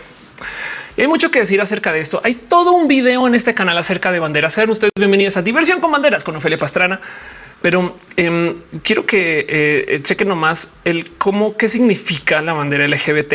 Porque una de las cosas que yo escucho mucho es no son demasiadas, o sea, no están haciendo demasiadas banderas ya y es como de exactamente cuál es la bandera, si, si lo piensan entre tantas variaciones. No, todas estas son propuestas hechas por gente, algunas que se usan, otras no. Esta es yo creo que la más presente ahorita em, que tiene la gente intersexual, que no es por decir que antes no estaba, nomás que ahora tiene así explícitamente la bandera intersexual, ¿no? Em, pero el punto es que eh, las banderas originales se diseñaron por un personaje que esto me da mucha risa, eh, este, eh, porque justo en lo que Gilbert Baker estaba proponiendo su bandera, al mismo tiempo también estaba apareciendo esta cosa que se llama la bandera del Cusco. Entonces, este, em, ¿qué es? Aquí está, esta es la bandera del Cusco. Esto no es la bandera LGBT, nomás por dejarlo en claro, esto no es alerta, esta no es la bandera LGBT, es la bandera del Cusco. em, y el Cusco fue en esencia, este, eh, aquí está, ¿no? eh, esto que antes era el Tehuantinsuyo. Entonces, si se fijan, aquí están los colores y en esencia, esto que estamos viendo acá es una versión simplificada de eso que está allá, que se llama la huipala. Y es otra historia completamente diferente, pero como sea, de todos modos, em, el tema es que eh, esta bandera está comenzando a aparecer al tiempo que Hilbert Baker se le ocurrió su bandera, no como queda un poco de ¿No será que se inspiró? bueno, no quiero sembrar ninguna teoría con eso, pero como sea, el motivo por el cual se diseñó esa bandera que conocemos, la bandera de las seis franjas, es un motivo muy chido. Em, la idea era hacer una bandera que cualquier persona pudiera hacer por su cuenta. ¿Y cómo se hace una bandera de franjas? Compras seis telas y las pegas y ya no tienes que hacer el logo del águila gay o no tienes que hacer el nopal, no como que no tienes que diseñar. Eh, este eh, eh, nada en ese sentido. Dice Fauni que son las mujeres trans no binarias. No más bien serían personas trans no binarias, a menos que se identifiquen como mujer no binaria, que suena muy divertido esa propuesta. Em, pero el punto es que em, si tú diseñas una bandera así, mucha gente la puede hacer. Entonces es una bandera de marcha porque no le pide complicaciones a la banda. No más que en su momento la que diseñó Hilbert, Baker tenía una franja rosa que no se conseguía muy fácil y la quitaron y por eso tenemos esa versión simplificada que la de seis franjas. Dios el Bob dice: Me recuerda a la señora que así que iba pensando que las banderas de colores era la del Cusco. La señora iba en apoyo de AMLO. Sí, total, total. Pati Pichardo dice: Es triste que ahora larga la historia. Tenemos que luchar por amar a quien queremos. Sí, es impresionante eso. No a usted dice: Por fin puede estar. Qué bueno. Montserrat Morato dice: Es que somos todo corriendo a la par. El dolor, el orgullo, lo que nos hace un mundo de colores. Exacto. Sí, la neta, sí. Dice: Vi las primeras marchas eran protesta. Lo mismo pasó con las marchas feministas.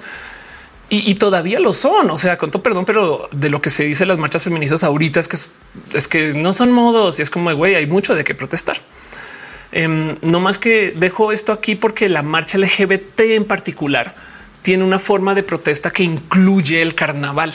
No, o sea, la fiesta todavía es parte del. A mí no me vas a decir que yo no puedo ser feliz, no?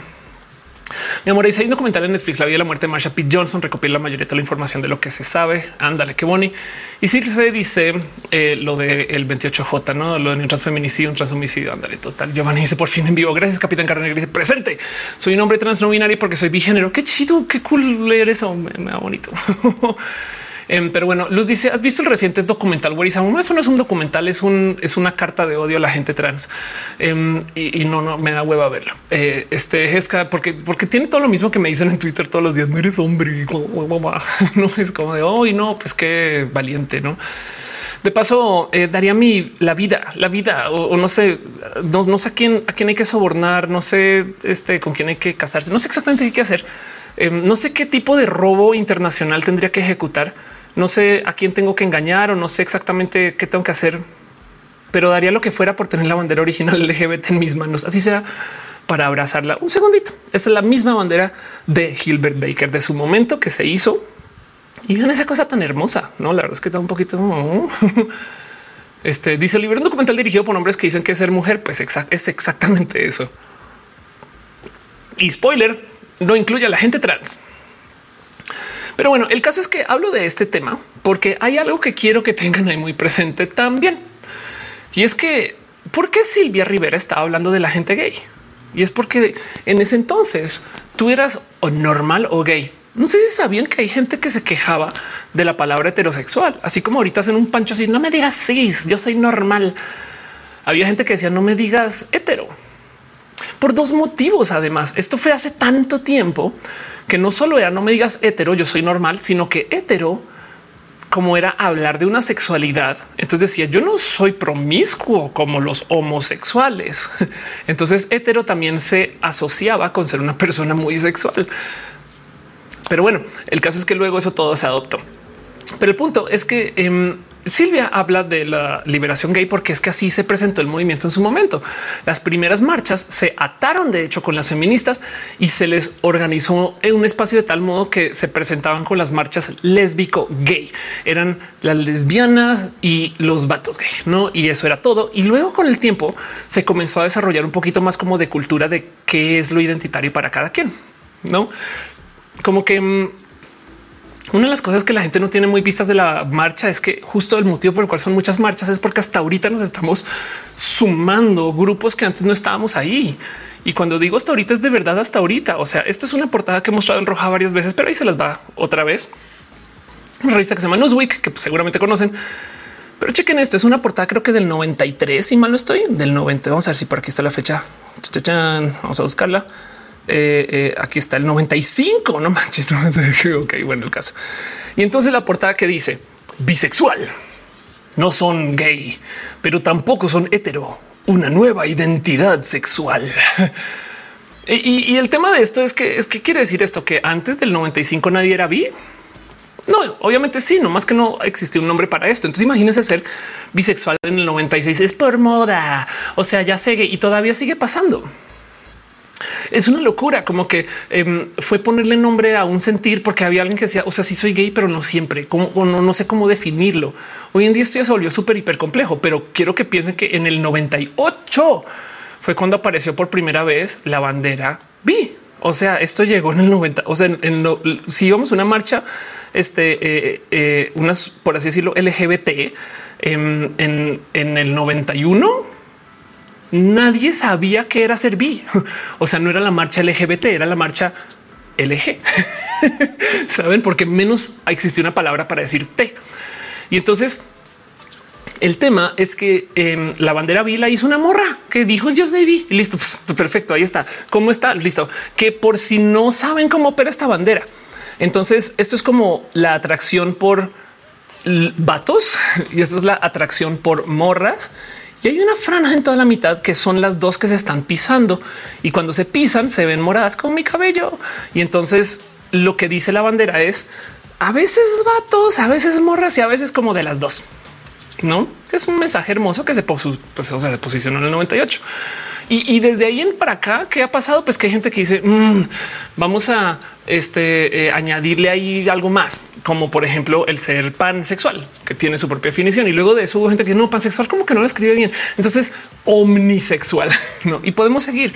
Y todas coexisten. O sea, yo, Fela, yo me identifico pansexual, bisexual y lesbiana al tiempo. Háganle como quieran. Pero el punto es que em, dentro de todo este desmadre, eh, las banderas en últimas son muy modernas. O sea, las banderas son una propuesta que comenzaron a llegar del 98 en adelante. Como que hablo de esto porque esto también explica un poquito la historia del movimiento en sí, de las marchas. Esto comenzó justo en los 70 s Esta es la Gilbert Baker. Em, luego esta es eh, la versión post Gilbert Baker. Esto, esto fue después de Harvey Milk, después del asesinato de Harvey Milk. Esta es la versión simplificada, la que conocemos muy bien Em, y luego esto se presentó en Filadelfia hace muy poquito. De hecho, esta me parece una hermosa propuesta. Este, esto eh, la eh, presentó un diseñador que se llama Daniel Quasar. Eh, creo que fue en 2018. O sea, es ayer.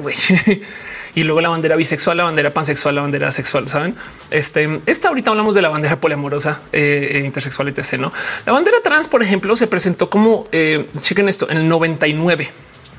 O sea, entrando hacia el 2000 y al inicio del 2000 se comenzó a hablar ahora sí del movimiento LGBT. Y por eso que cada vez se le suman más letras, porque cada vez más gente dice no, pero oye, no puedo sumar nada más.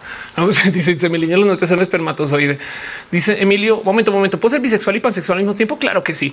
Eh, así como puede ser este. Eh, eh, yo, por ejemplo, me identifico colombiana y mexicana al tiempo. ¿Qué te digo? Extra dice, pues de hecho, ser bisexual es ser hetero y homo al tiempo, no? Tú te identificas, tú te defines, tú te decides, tú dices que eres y ya. Eh, Eri Frank dice: Yo tenía un profesor que decía que los bis somos más enfermos porque no nos decidimos. No, bueno, Cosmic dice un poquito binario la bandera, no? O sea, chicas rosas y chicos azules. Exacto, pero es que estamos hablando de los noventas. no me explico. Desde entonces ya hemos aprendido mucho más. A Marco dice en la marcha el G habrá buena cobertura telefónica y había pantallas planas también. Monserrat Moreto dice en los 90 no sé que existía el término lesbiana. Bill dice esto me hace recordar cuando se hablaba de los metrosexuales y solamente eran hombres con buenos hábitos de higiene. sí, la neta, sí. Eso seguro. No lo dudo que eso sí se lo inventó alguien en marketing. Dani dice la importancia de nuevas definiciones, pero también se vuelve un poco problemático porque se tiende a encasillar. El problema es que no nos enseñan a, a convivir con las diferencias. A ver, a veces me pasa que cuando hablo de las múltiples diferencias, la gente automáticamente dice, ¿para qué tantas diferencias? O sea, eso solo nos divide más. Y yo creo que hay algo mal en tu educación si piensas que el que exista una diferencia automáticamente implica que hay que batallarlas. O sea, no es entrenadores Pokémon, no es el Super Bowl para que gane la B de bisexual. No tiene que perder la P de pansexual. Saben? O sea, como que yo no sé de dónde piensan que uno elimina el otro. De hecho, eso es justo lo que dice la gente odiante. Me borras, no? Y no solo de las morras trans. Em, hay gente blanca que dice que la gente negra les borra y es como de tenemos un problema mucho más complejo. Dice Pati, ¿qué pasa si te gustan las mujeres y de repente ves un hombre y quieres todo con él? Pues que te gustan las mujeres y de repente he visto un hombre y quieres todo con él. y ahora tú verás cómo te quieres identificar, porque tú decides. Miren, de nuevo, ahí les va el ejemplo otra vez. Yo soy colombiana y yo soy mexicana. Depende cómo me dé la regalada gana. Yo les voy a decir a ustedes cómo soy y de dónde soy. No hay gente que no se les cruza por la que yo puedo me un calle y listo. Adiós. Bye. Soy muy mexicana. Es más, bien que les puedo decir que me identifico estadounidense un poco.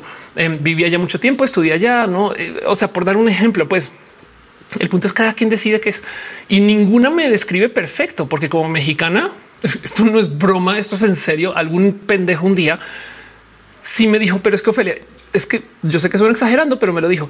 Es que yo no sé qué tan mexicana eres porque tú no te criaste comiendo Dubalín. y así de un momento, no? Em, pero en el caso es que em, cada quien decide qué es, no? Y, nadie te es violento decirle a alguien tú eres y tú no eres, no? Entonces, eh, bien que nos podemos identificar de un modo y un mes después de otro o al mismo el mismo día decirle a una persona. Piensen ustedes en la gente vi que con algunas personas son hetero y con otras no pueden. Claro que pueden. Güey, no, pasa nada. Pero bueno, el caso ustedes dice androsexual para gustos masculinidades no binaria. Dani Reza dice porque aparte la entidad la conforma muchas definiciones. Exacto. Dice Gama, yo creo que es así porque no le pone limón a todo. Yo no pongo el limón, pero sí el limón dice claro que se le antoje con que se le antoja a la hora que le antoja el respeto es primero. Dice Llevo años sintiendo más sexual hasta que empecé a descubrir a las mujeres grandotas, muy poco visibilidades, visibilizadas, pero sí. Pero bueno, el caso es que justo em, la historia de las banderas también es hermosa de ver porque hay muchas banderas que llegaron hace muy poquito, pero muy, muy, muy poquito. O sea, a ver, quiero que entiendan que la, bandera lencha, la que se usa ahorita, em, esta es esta es una bandera que se usaba para algunas lenchitudes. Entonces se llama lipstick lesbian, porque ahí donde lo ven hay gente que quiere normar a las lenchas. O sea, que dicen no, no, no, la lencha se tiene que ver así, así, así. Entonces habían algunas morras que dijeron, a ver un momento, a mí me gusta el tacón y la falda y soy lesbiana, güey. No, entonces no por ser lencha tengo que tener un look butch. Y entonces em, crearon este espacio identitario que se llama el lipstick lesbian. Esto es muy noventas todo este pedo, ¿no? O muy dos miles más bien. Y entonces alguien en algún momento dijo necesitamos una bandera nueva para las lenchas porque la que tenemos ahorita resulta que la diseñó una morra muy terf. Y entonces se inventaron un intermedio que era esto sin el beso, que algunas personas la tienen. No es como de bueno, si le quitas el beso ya no es lipstick, es solo lesbian flag. Bueno, o se puede. De nuevo, esto este em, todo es parte de eh, lo que es eh, las lenchitudes, no? Pero luego entonces también em, tenemos este tema de eh, el cómo la gente eh, o sea, como que se, comenzó a presentar como el sabes que necesitamos una definición nueva y esta definición literal se hizo en Tumblr. Esta definición em, la puso una chamaca que ahorita creo que tiene 24 años ya. Entonces, primero hizo esta que era basada en la anterior y segundo, em, ya hay una versión simplificada que es la que hemos usado varias veces, que es la de las seis franjas. Vamos a ver si está por aquí dos segundos. Seguramente no. Esto, esto me encanta. Leather, LED, látex, BDSM, la de osos, en fin, no? Y todo esto puede cambiar un chingo, no? Porque además, viene, si usted se quiere inventar ahorita, ahorita una bandera de eh, gente aliada mexicana, pueden, güey, pueden. O sea, no es como que nada les detiene de hacer una nueva, tanto así que tenemos una bandera nueva para feminismos. Es más, la tengo yo aquí a la vista. Esta, esto es la bandera Visa. Esto la propuso una amiga. Besos, Fer. Gracias por estar acá. Em, y esto, este em, es una bandera para hablar de cómo hay varios feminismos, el color que se usaba o usa para el feminismo, la ola o marea verde y el tema de los feminismos interseccionales, ¿no? Y pueden, o sea, eso arrancó en Twitter. Em, dice 5 pregunta, ¿los furros tienen bandera? Vamos a ver, ¿no? Porque te lo prometo que debe existir. A furry, Pride flag. No sé qué estoy buscando, pero em, sí, pues mira, resulta que sí hay unas respuestas a esto. Furry Pride, em, Furry Pride flag a la venta en Etsy.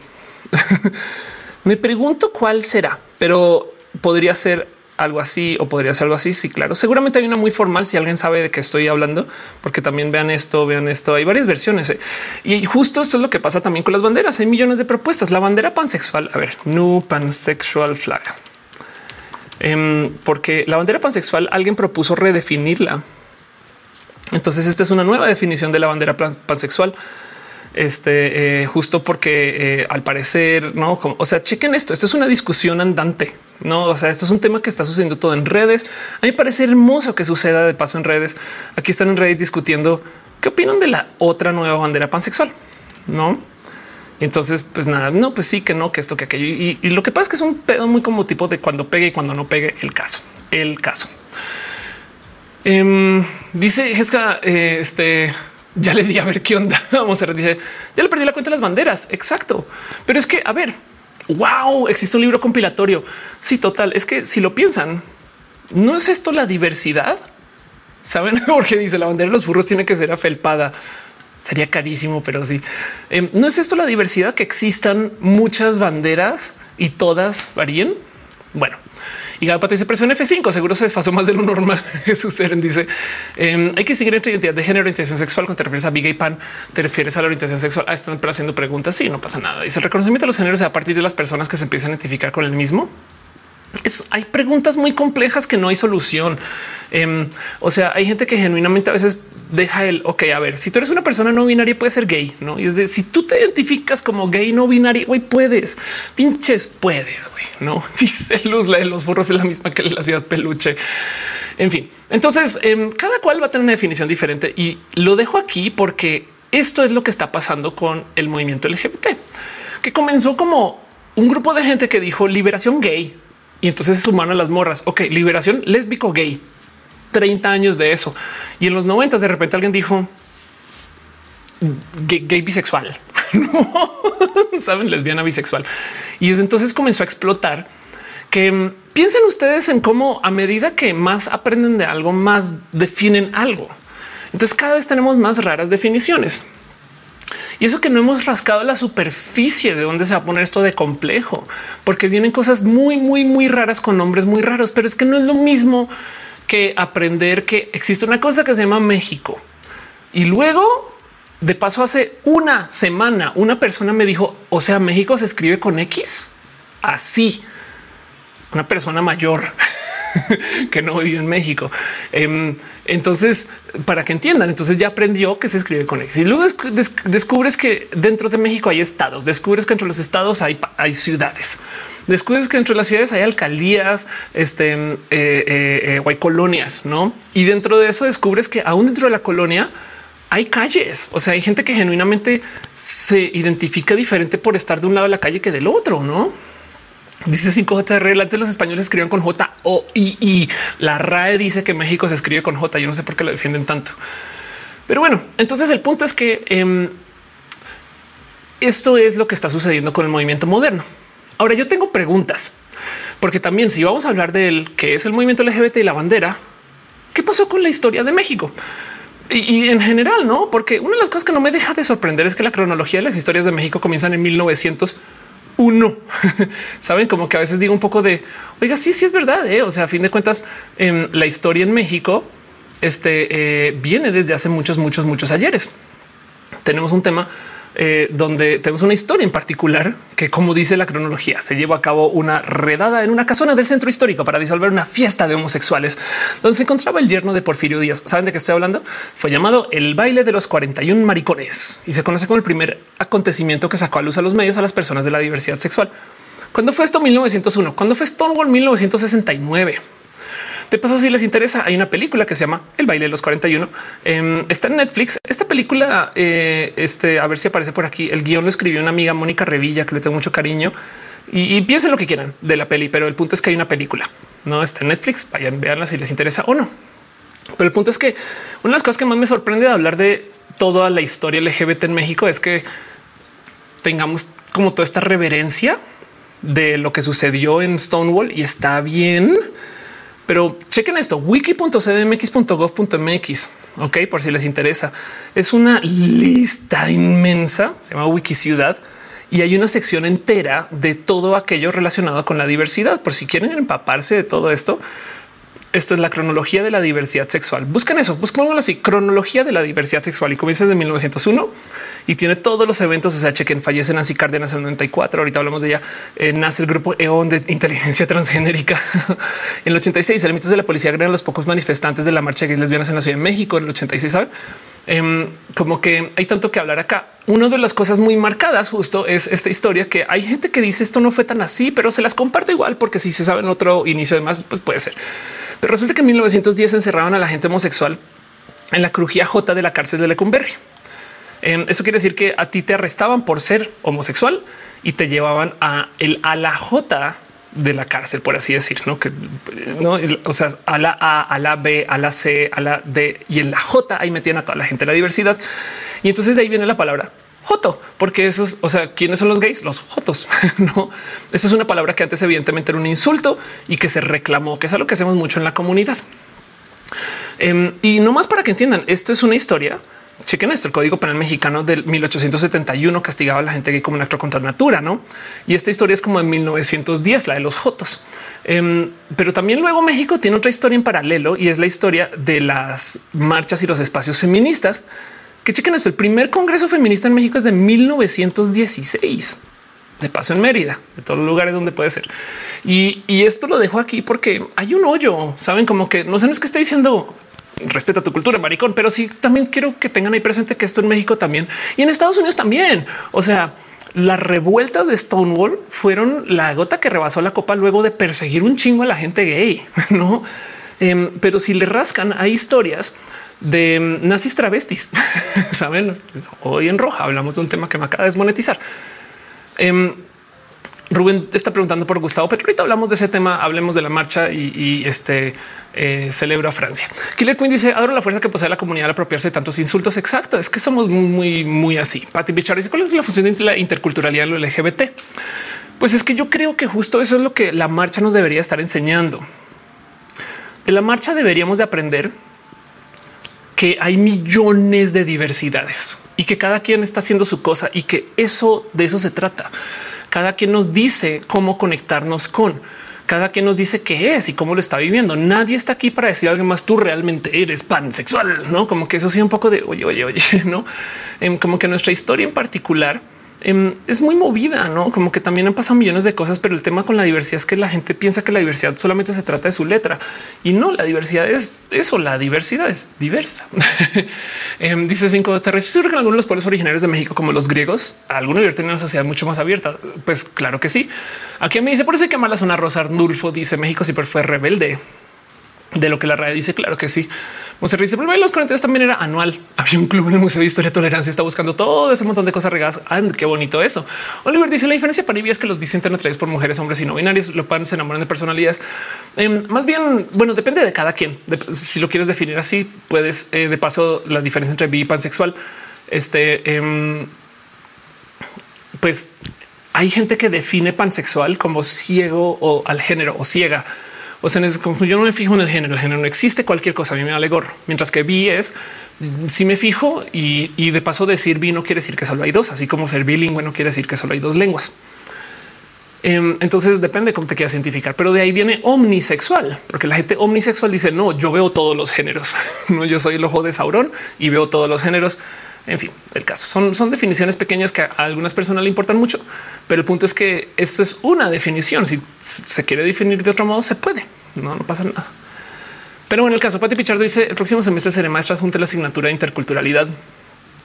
Este, si te invito a una clase de temas, hay que hablarlo. Depende de fechas, pero puede ser. Sí. Cósmica dice diría que los bis enamoran solo hombres muy no binarios. Depende, depende de vi de dónde y vi cómo. Es que es que miren, vi, saben qué? Vi es quien dice ser vi y pan es quien dice ser pan. No le rasquen más. Entonces el punto es que em, en, nuestra historia los momentos, los hitos históricos también, pues la verdad es que se comienzan a redetonar nuevamente desde estos momentos en Stonewall. Hubo un caso en particular muy sonado de una persona que se llama Nancy Cárdenas, quien en un show con este Sabludowski salió a decir sí, soy lesbiana. Le invitaron a hablar acerca de esto. Todo lo cuenta Mar de Paso. chequen su video. Para aquí está Chuchón, aquí está Nancy Cárdenas. Este le invitaron a hablar acerca de las ecosig, de todas las cosas, de los esfuerzos para las terapias de conversión y demás. Y el momento no tuvo ningún problema con decir en la tele en público soy lesbiana y eso, o sea, estremeció México, explotó México este, en, millones de modos que todavía hay gente que dice no es que desde que lo dijo, no manches que se podía. Jesús Eren dice la escala de 15 describe la bisexualidad como un espectro. Pues bueno, imagínate que la escala de 15 em, ya la quisieron rediseñar porque la escala de 15 es muy binaria. O sea, em, ahora hay gente que está hablando de a ver si lo encuentro, lo estoy buscando. Em, ahora hay gente que está hablando de una escala. Eh, no, es una escala, pues es un sistema de como de cubos, porque es como tridimensional. Este eh, vamos a ver Nukin Scale, a ver si lo encuentro así. es una cosa, es como que lo ves y dices, no, pues la diversidad sí está muy güey. Em, porque, porque la escala de 15 lo que dices, hay hombres y hay mujeres y hay intermedios y es como así, pero es que esa gente no binaria. Entonces ahora tu gráfica es tridimensional, no? Entonces em, es raro como que la escala 15 dentro de todo y todo ya ni aplica dentro de la logística de hoy. No, no encuentro la gráfica que estoy buscando, pero bueno, el punto es que piensen ustedes cómo le dan la madre el concepto de la gente no binaria a la escala de 15, porque ya no son solo mitad hombre, mitad mujer. No, eso está bien viejo ese tema, no? Pero bueno, el caso. Entonces, el punto es que eh, lo que viene a ser una para México, eh, lo que viene a ser como el primer momento de protesta fue ya en el 75 el primer manifiesto pro derechos homosexuales en México. Y eso lo pueden buscar. Hay gente que habla de esto todavía. Em, hay gente que eh, tiene recuerdos de esto. No hay gente que habla de quien firmó, saben? Y vean esto. Es que seguro si le checan ustedes estos nombres, topan con gente que a lo mejor o estudiaron con o han leído de no, como que también hay que pensar un poquito quién escribió esto originalmente en el 75. Moon dice Oli Beatrix dice los pansexuales son los vi que quieren sentirse especiales o lo dices como si fuera algo malo, no? O sea, pero bueno, dice aquí a Ofelia Marcos eh, eh, dice siempre que soy bi porque salgo con un chico y piensa que soy solo gay. Em, dice Jessica solo pasando a saludar. Oli Andrés dice no lesbiana sale en pantalla y ahí los heteros escandalizan. Suena muy familiar. Sí, total.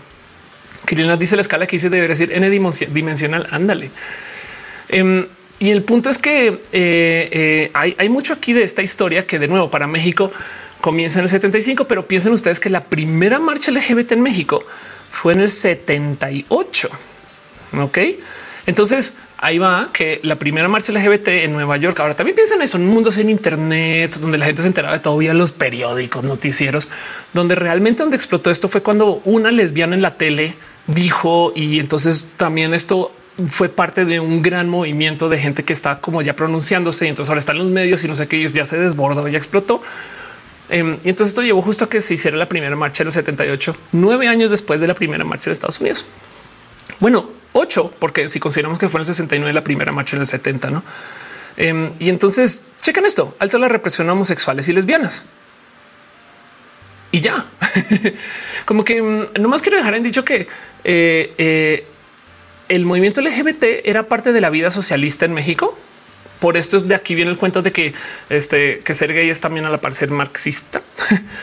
y el punto es que todo esto pues también le habla a un sentir anti gobierno actual del gobierno en su momento em, y demás. No este dice eh, Santiago que si ya toca el tema de Petro, Sí, hablé de Francia. Eh, Sariel dice justo me pasó ahorita que me tocó hacer servicio social, ya que dividía los uniformes en hombre y mujer y me quedé así de cuál me toca a mí, que soy persona no binaria. Ándale, total. Em, dice y los LGBT toman los vi como otra palabra para gay. Sí, claro, pues es que eso ya es bifobia de plano. Em, y entonces em, el tema es que el por qué sucedió esta marcha y cómo fue. Alexander está dando un abrazo financiero. Muchas gracias. Julián dice si mi preferencia por los hombres bi, siendo yo mujer cis puedo decir, pues pon un nombre tú, o sea, di que eres vi también y ya listo, no pasa nada. De niveles dice llegando a la semana previa al Pride, qué emoción total. Em, tanto que decir entonces justo acerca de que eran estas marchas, pero chequen nomás los carteles, saben como que eh, este eh, la, represión policíaca no saben. Em, aquí está homosexual revolucionaria, em, la lucha de Latinoamérica. ¿Qué tal esto? Eh?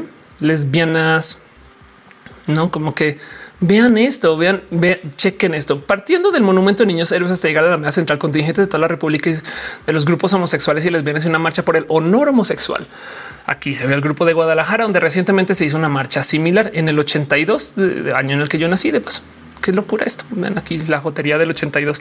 A mí que no me digan que esto es moda y que esto está ahorita. En fin, no dice aquí. A, mí, wow.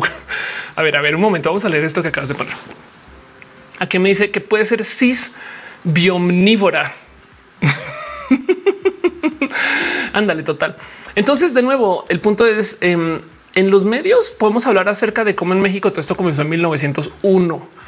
Las marchas como las conocemos de la marcha gay o gay lésbico gay eran del 69 o el 70, porque ahí fue cuando sucedió Stonewall. La primera marcha en México sucedió en el 78 y la marcha LGBT. Eso ya no sino es de los 2000, pero es muy importante tener esto en radar porque mm, eh, eh, es, que, o sea, para que entiendan de nuevo, eh, aquí tenemos, es más, a ver si lo, si lo encuentro. Aquí tenemos un video donde Silvia Rivera se queja de por qué hay tantas letras. I still call, to me, there's only one word. It's gay. Lesbian, lesbians and gays, as far as in my book, you know, through all the years that I've been in the movement, I never, I've always had the respect for the lesbians and whatnot. But Voy a volver a poner esto acá. Chequen esto. O sea, esto eh, piensen ustedes que es una persona de los 70s hablando acerca del por qué hay tantas letras. I still call, I, to me, there's only one word. It's gay.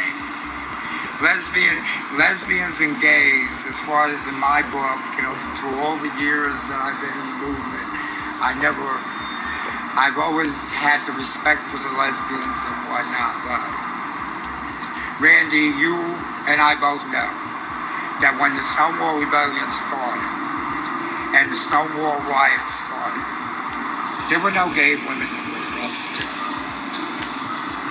And why lesbians have to be Si ven la queja, ¿por qué ponen lesbianas antes que gay? Saben? Em, y entonces no es que me esté quejando de Silvia, es solamente que quiero dejar ahí sobre la mesa. Chequen cómo estar en la diversidad es la discusión eterna de qué es la diversidad. Saben?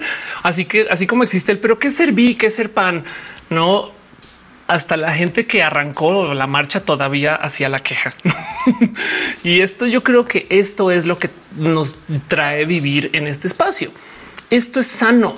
Esto es cuestionarnos quiénes somos, porque esto es cuestionarnos el cómo vamos a cambiar, cómo hemos cambiado, cómo hemos vivido. Saben como que sí, bien que podemos decir "Pinche Silvia, ahorita la chinga. No, no, más bien es un poco del qué sano que es cuestionarnos a cada rato qué somos, cómo somos, cómo nos vamos a nombrar, en qué orden, quién sube, quién no sube, todas esas cosas, no como que em, esto es lo que yo extraigo y lo que yo veo de todo lo que sucede en las marchas, porque es que la banda como que insiste que una marcha nos divide y es de no, no, no, no, no, no, no. Son muchas marchas. Miren, de nuevo, volviendo al tema del carnaval. Em, ahí donde lo ven, todas las marchas tienen pliego petitorio. ¿Qué es el pliego petitorio? Eh, pues que literal dentro de todo y todo sí van y sí presentan eh, este el que le estamos pidiendo al gobierno. Esto es un esto es una foto, esto es el 2019, pero sí le llevan al gobierno que tomen postura, por ejemplo, ante la SECOSIG. Esto fue en el 2019. Y entonces el pliego petitorio es literal un documento que dice qué se está pidiendo, por qué y cómo, cuándo y dónde. Y esto le pedimos y el gobierno tiene que hacerse tal y tal. Y la gente no tiene esto presente a veces porque piensa que solamente hacer el evento en el zócalo. Pero como sea, el carnaval es necesario porque ahí donde lo ven de nuevo, hay millones de modos en los cuales nos dicen que no podemos ser felices, que no podemos salir. Y es de con todo perdón, pero si yo quiero ir a celebrar este, la marcha con este eh, Galilea Montijo, güey, yo puedo, güey, no me vengas a chingar, güey. No, si yo quiero bailar a este man, yo puedo. Em, como que em, yo creo que esto también, claro que tiene que ser parte de, y por esto justo es que no, no es tan, o sea, no, no es como que de oh, deberíamos de tener solo un Pride, un Pride único con una forma y con no, no, no, no, no, no, no, no, no, no. El tema de los comités em, es real. Miren, esto sucedió en el 2019, si mal no estoy. Vamos a, eh, sí, esto fue en el 2019. Entonces esto fue antes de que llegara la bandita, pero no más para que entiendan. Este escenario lo coordinaba un comité organizador. Este otro escenario lo coordinaba otro comité organizador. Y luego, si mal no recuerdo, alguien corríjame si estoy mal, pero había además un escenario en el Ángel, em, que era un tercer escenario. Y no recuerdo si acá también había otro, porque esto es otro escenario. Imagínense administrar la Ciudad de México y que lleguen tres comités por aparte. Si vamos a hacer la marcha y es de ya hay uno, sí, pero pues nosotros somos la otra marcha. Bueno, pero se cuidan. Saben como que el punto aquí es que no, no es eso la diversidad.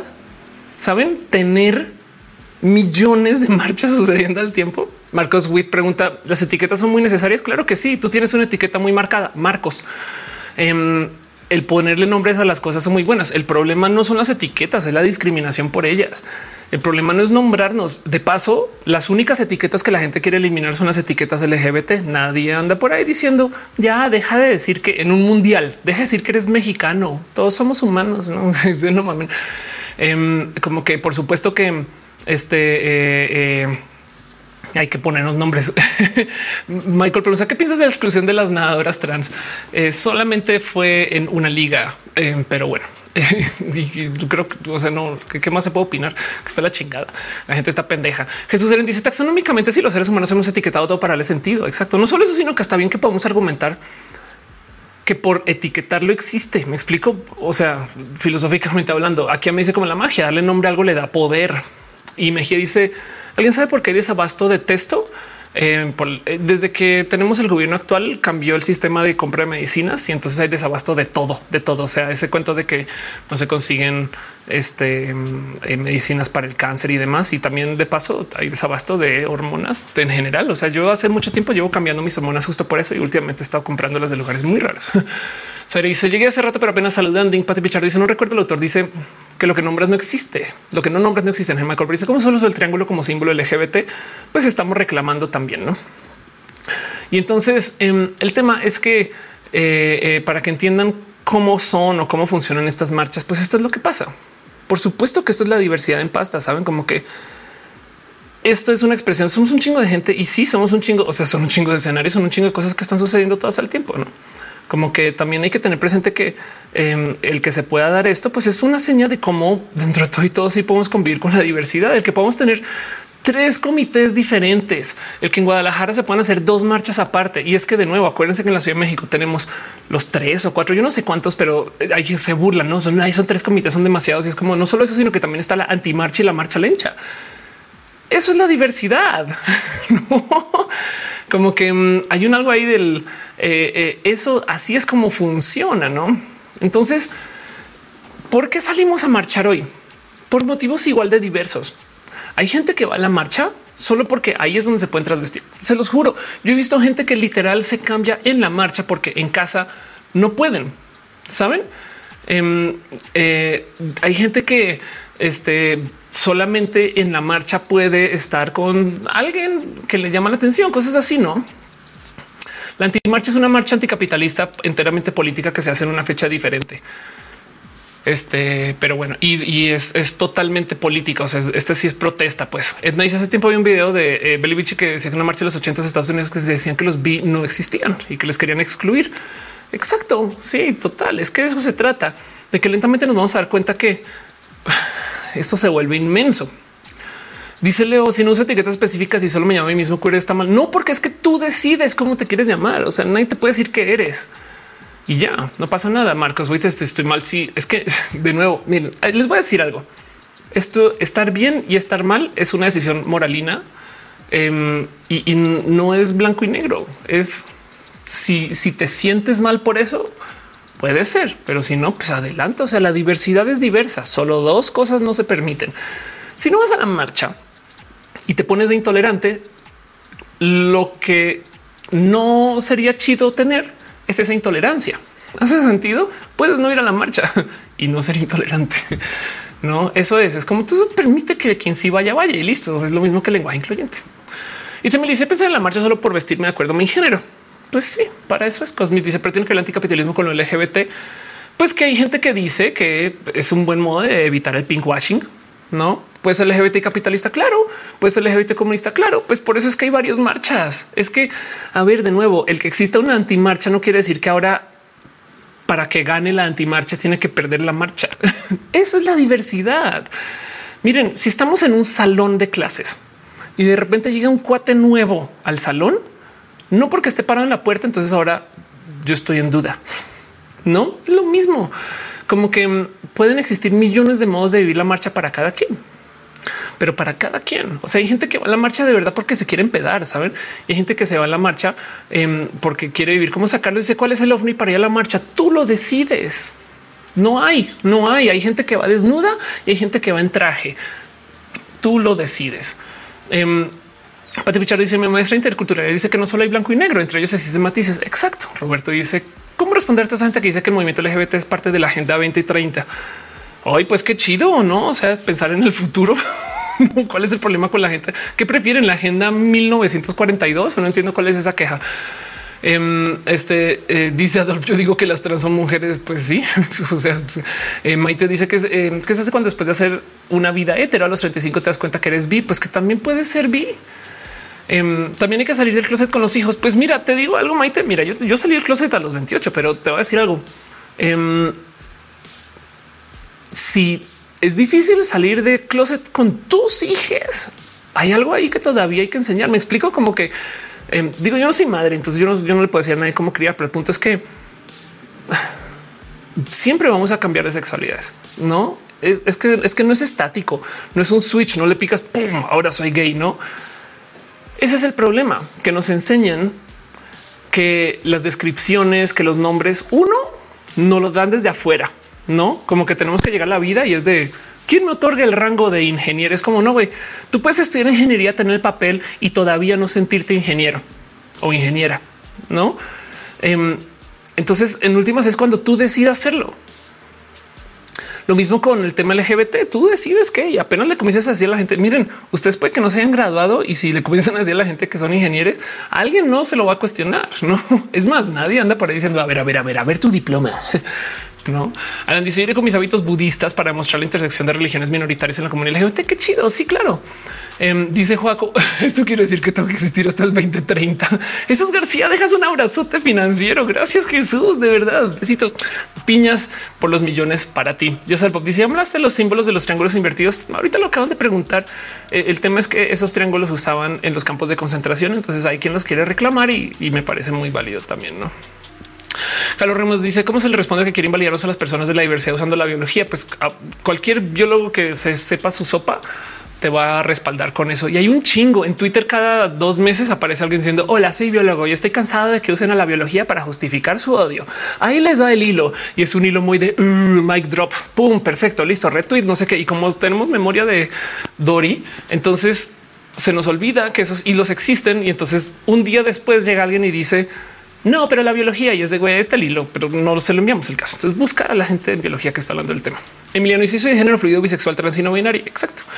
Tú decides y lo que nos consta es respetar por tus decisiones. Que le estoy pensando en empezar un tratamiento hormonal. ¿Alguna recomendación? Mide todo mide todo, todo, todo, todo, todo, todo, todo, todo, O sea, exámenes de sangre más de lo que te gusta. Pero eso es bueno a la larga. Carlos Mazariego eso me imagino narrar en la marcha, está resaltando las etiquetas. Ahí vienen las lenchas, ahí vienen los no binarios. No, bueno, imagínate, porque además de verdad que a ver, cómo se ve una persona trans que comenzó su transición hoy? Saben? ¿Cómo vas a saber tú quién es quién? Darwin dice biología social. La biología, biología tiene varios géneros. Em, de paso, otra cosa de la cual no se habla mucho. Voy a tener un momento acá de silencio porque no puedo hablar de esto este, eh, sin mostrándolo. Pero es que también los sexos, o sea, los genitales también son un espectro. Los genitales tampoco son de hombre y de mujer. Y yo solamente les voy a decir algo. En su tiempo, en su momento, no aquí y no ahorita, vayan a Reddit y busquen Big Clit como la clítoris. Y chequen que hay gente que no se identifica hombre, pero que pasa por tratamientos hormonal eh, para crecer sus genitales. Gente con vulva. Y entonces uno lo que ves ahí si da un poco de un cómo esto no es más conocido, pero el problema es que no puedes hablar de eso sin que la gente comience a decir cosas acerca de las fotos que les estás enviando. Pero lo dejo ahí porque hay gente que mm, por supuesto que hace cosas muy cucú con los tratamientos hormonales y sus genitales. Y entonces el tema ahí es que mm, eso es la sociedad en la que vivimos hoy. Y dejando eso de lado, hay gente intersexual. Entonces, por supuesto que los sexos tampoco son dos y busquen genitales intersexuales y se los juro que van a encontrar cosas de güey muy voladas que van a decir no lo puedo creer. Pero bueno, Katy Cord dice cómo se llama, sea, Big Clit. Pero bueno, Leo dice qué opinas de salir del closet. Em, me parece hermoso. Yo preferí ese cuento de que hay que salir del closet todos los días. Me parece hermoso también. Pero ya dicen Nani lleva mucha agüita, un paraguas para el sol, lluvia, lleva así, así lleva a bloquear. Yo me quemé en la marcha lencha de paso. No, pero bueno. Waco Gutiérrez dice cómo conspiran que se siento que en el chat hay más gente y varios son bots o infiltrados. Igual y sí. Sabes que la verdad, Juaco, estamos en eh, tu intervención, Juaco, y venimos acá a decirte que por favor em, deja de ser tan feliz. Eres una persona muy alegre, muy feliz y, estamos preocupados en familia. Es hora de que despiertes. mentiras, mentiras, mentiras, mentiras, mentiras, mentiras. Sigo te eh, eh, sigue siendo feliz. El caso. Entonces, em, ¿qué hay para las marchas este, este año? Pues la inseguridad, em, la impunidad. Eh, podemos hablar de un chingo de casos, historias. Podemos no. O sea, yo a mí todavía, todavía me duele las historias de, de, las cosas que el otro día le decía a alguien es que no puede ser que ya perdí la cuenta de las están perdidas, perdí la cuenta del justicia para, perdí la cuenta de no de como que en fin, tan, tanto que no eh, tengo que decir acerca de las complicaciones en nuestra vida, no? Em, sí, pero también em, o, de temas en política, no? Este cuento de que literal deshicieron con APRED, no saben, es como si es un poco de no, carajo. Em, eh, eh, o también deshicieron este, la comisión de víctimas no se me olvida esto. Eh, la comisión de víctimas no tiene ni para el teléfono. Esto es viejo, no? Pues eso fue antes de la pandemia. Pero el tema es que eh, esto todo, todo, todo es un tema, no? Y como que eh, la verdad es que podemos hablar de lo que es complejo, pero también podemos hablar acerca del cómo nos tenemos que ver y encontrar y dar cariño y recordarnos que aquí estamos también. No, o sea, por eso digo que son muchas marchas, son muchas, muchas, muchas marchas siempre tengan eso en radar. Es que ¿por qué le dicen la marcha gay? Pues, pues porque muchos modos sí lo es, pero también la marcha lésbica, pero también la marcha bisexual, pero también la marcha gay, pero también la marcha lésbico gay, saben? Pero también la marcha este eh, lésbico gay intersexual, no también la marcha de gente aliada, también la marcha este em, de asexual. Eh, también la marcha para mí de la marcha Ofelia, no sé, no sé, también la marcha de eh, este, lo que sea que usted le quieran asignar y todas están sucediendo al tiempo. Y lo importante es que estamos celebrando la diversidad y la diversidad es diversa. Andrés dice: es que tomar una foto con eh, este, cualquier persona en la marcha. Ten cuidado que hay personas que aprovechan de las multitudes que se hacen en la marcha para robar teléfonos. Total. Eso sucede en la marcha roja. Exacto. La marcha queer a niveles dicen que tengas una relación hetero, sigue siendo bisexual. Depende. Tú no le puedes decir a alguien que es. Ese es el tema. Tú no le puedes decir a nadie que es. Tú puedes decirle a alguien cómo se definen algunas personas y dónde vienen, pero cada quien define lo que es. Es que es que qué tiene. Pati Pichardo dice cómo se puede justificar el lenguaje inclusivo. ¿Crees que quien no lo quiere usar es malo o mala? Pues eh, tengo un video largo del tema, pero, pero eh, más bien, más que malo o mala, sería un tema de cordialidad, no es como de no, pues seguro si quieres negar la existencia de que aquí hay mujeres, pues no, y, puedes, no, pero pues tampoco es que no es muy cordial. Y me dice muy bien, me disfrazé de mucho tiempo para construirme. Ándale, para nunca olvidar y seguir la lucha de otros. Aníbal les dice: eh, Ahora Miguel le roban su teléfono en madero en la marcha. Eh, se dice: ¿Tú crees que las personas pueden cambiar de orientación sexual? Claro, sí, por supuesto es porque no saben qué es lo que quieren. ¿Por qué es, por qué es tan malo no saber qué es lo que quieres? Es que eso es eso, a eso voy. Em, bien que lo decía Elisa Sonrisas. ¿Por qué dicen como si fuera algo negativo? Me haces cuestionarme de mi sexualidad. Cuestiónensela 500 veces. Cambien. O sea, saben que mañana dejen de ser bi, sean pan y luego vuelvan a ser bi y luego sean hetero y luego no. Saben como que em, por supuesto que bien que eh, tú te inscribes donde quieras. Es más, ahí les doy otro ejemplo acerca de la identidad. Dice Daniela, cuando vas a la cotarriza, a la cotorriza, no es esa una cosa súper transfóbica. O sea, nunca le daría luz a esos dos transfobas. Em, este, cuando tú eres de otro estado, no digamos que ustedes son de Chihuahua, viene a vivir la Ciudad de México hay gente que genuinamente se identifica de Chihuahua y nunca se identifican de la Ciudad de México. ¿Por qué? Pues porque ya no como que mm, eh, así es. Cada quien decide cómo se quiere identificar. O ahí les dejo una más compleja. Imagínense una pareja mexicana que se va a vivir a Canadá y su hija que acaba de nacer en Canadá se cría con la pareja mexicana y toda la vida le dicen que es una persona mexicana porque es una familia mexicana. Pero realmente le vale gorro. Esta persona lo dice, güey, yo, yo de qué hablan? Yo soy de Vancouver. O sea, yo qué mexicana, qué pedos, güey. ¿Quién es una para decirle que no? Como se identifica, se identifica, no? Entonces, em, el tema es que este em, eh, eh, es todo, todo, todo, todo un tema. El cómo cada quien se quiere identificar. Susana dice: No me parece que sean transfóbicos. Em, vamos a ver, vamos a ver si es la misma gente de la que yo estaba hablando. A ver, cotorriza, of course. Escribí requete re mal cotorriza. Ay, ay, ay, este. Mm, a ver, no me parece que sean transfóbicos. Em, vamos a ver. Lleva una semana apenas y pues todavía sigue siendo Raúl, güey. Sí. Bueno, ya, cuando ya llevan cinco años de transición, ya ni te das cuenta, güey. Sí, ya, ya, sí, ya, ya no, está- Raúl. Sí, Exacto, por más que me pida que le llame Romina, tienes más bigote que yo, Romina. No te haces Romina, me partes la madre. No manches, Romina me parte la madre, tiene más bigote que yo. Eso es lo más transfóbico que hay, güey. O sea, qué asco de gente, qué peligro que esto sea su discurso. O sea, lo que están diciendo las morras trans somos violentas que le damos en la madre a vatos. Tú que no la quieres, pásamela, güey. Estamos de la Romina, Romina. tú cargas el garrafón, Romina. No, mames, Tú cargas el garrafón porque eres una grandota. Nunca había visto un clítoris tan grande. Ándale.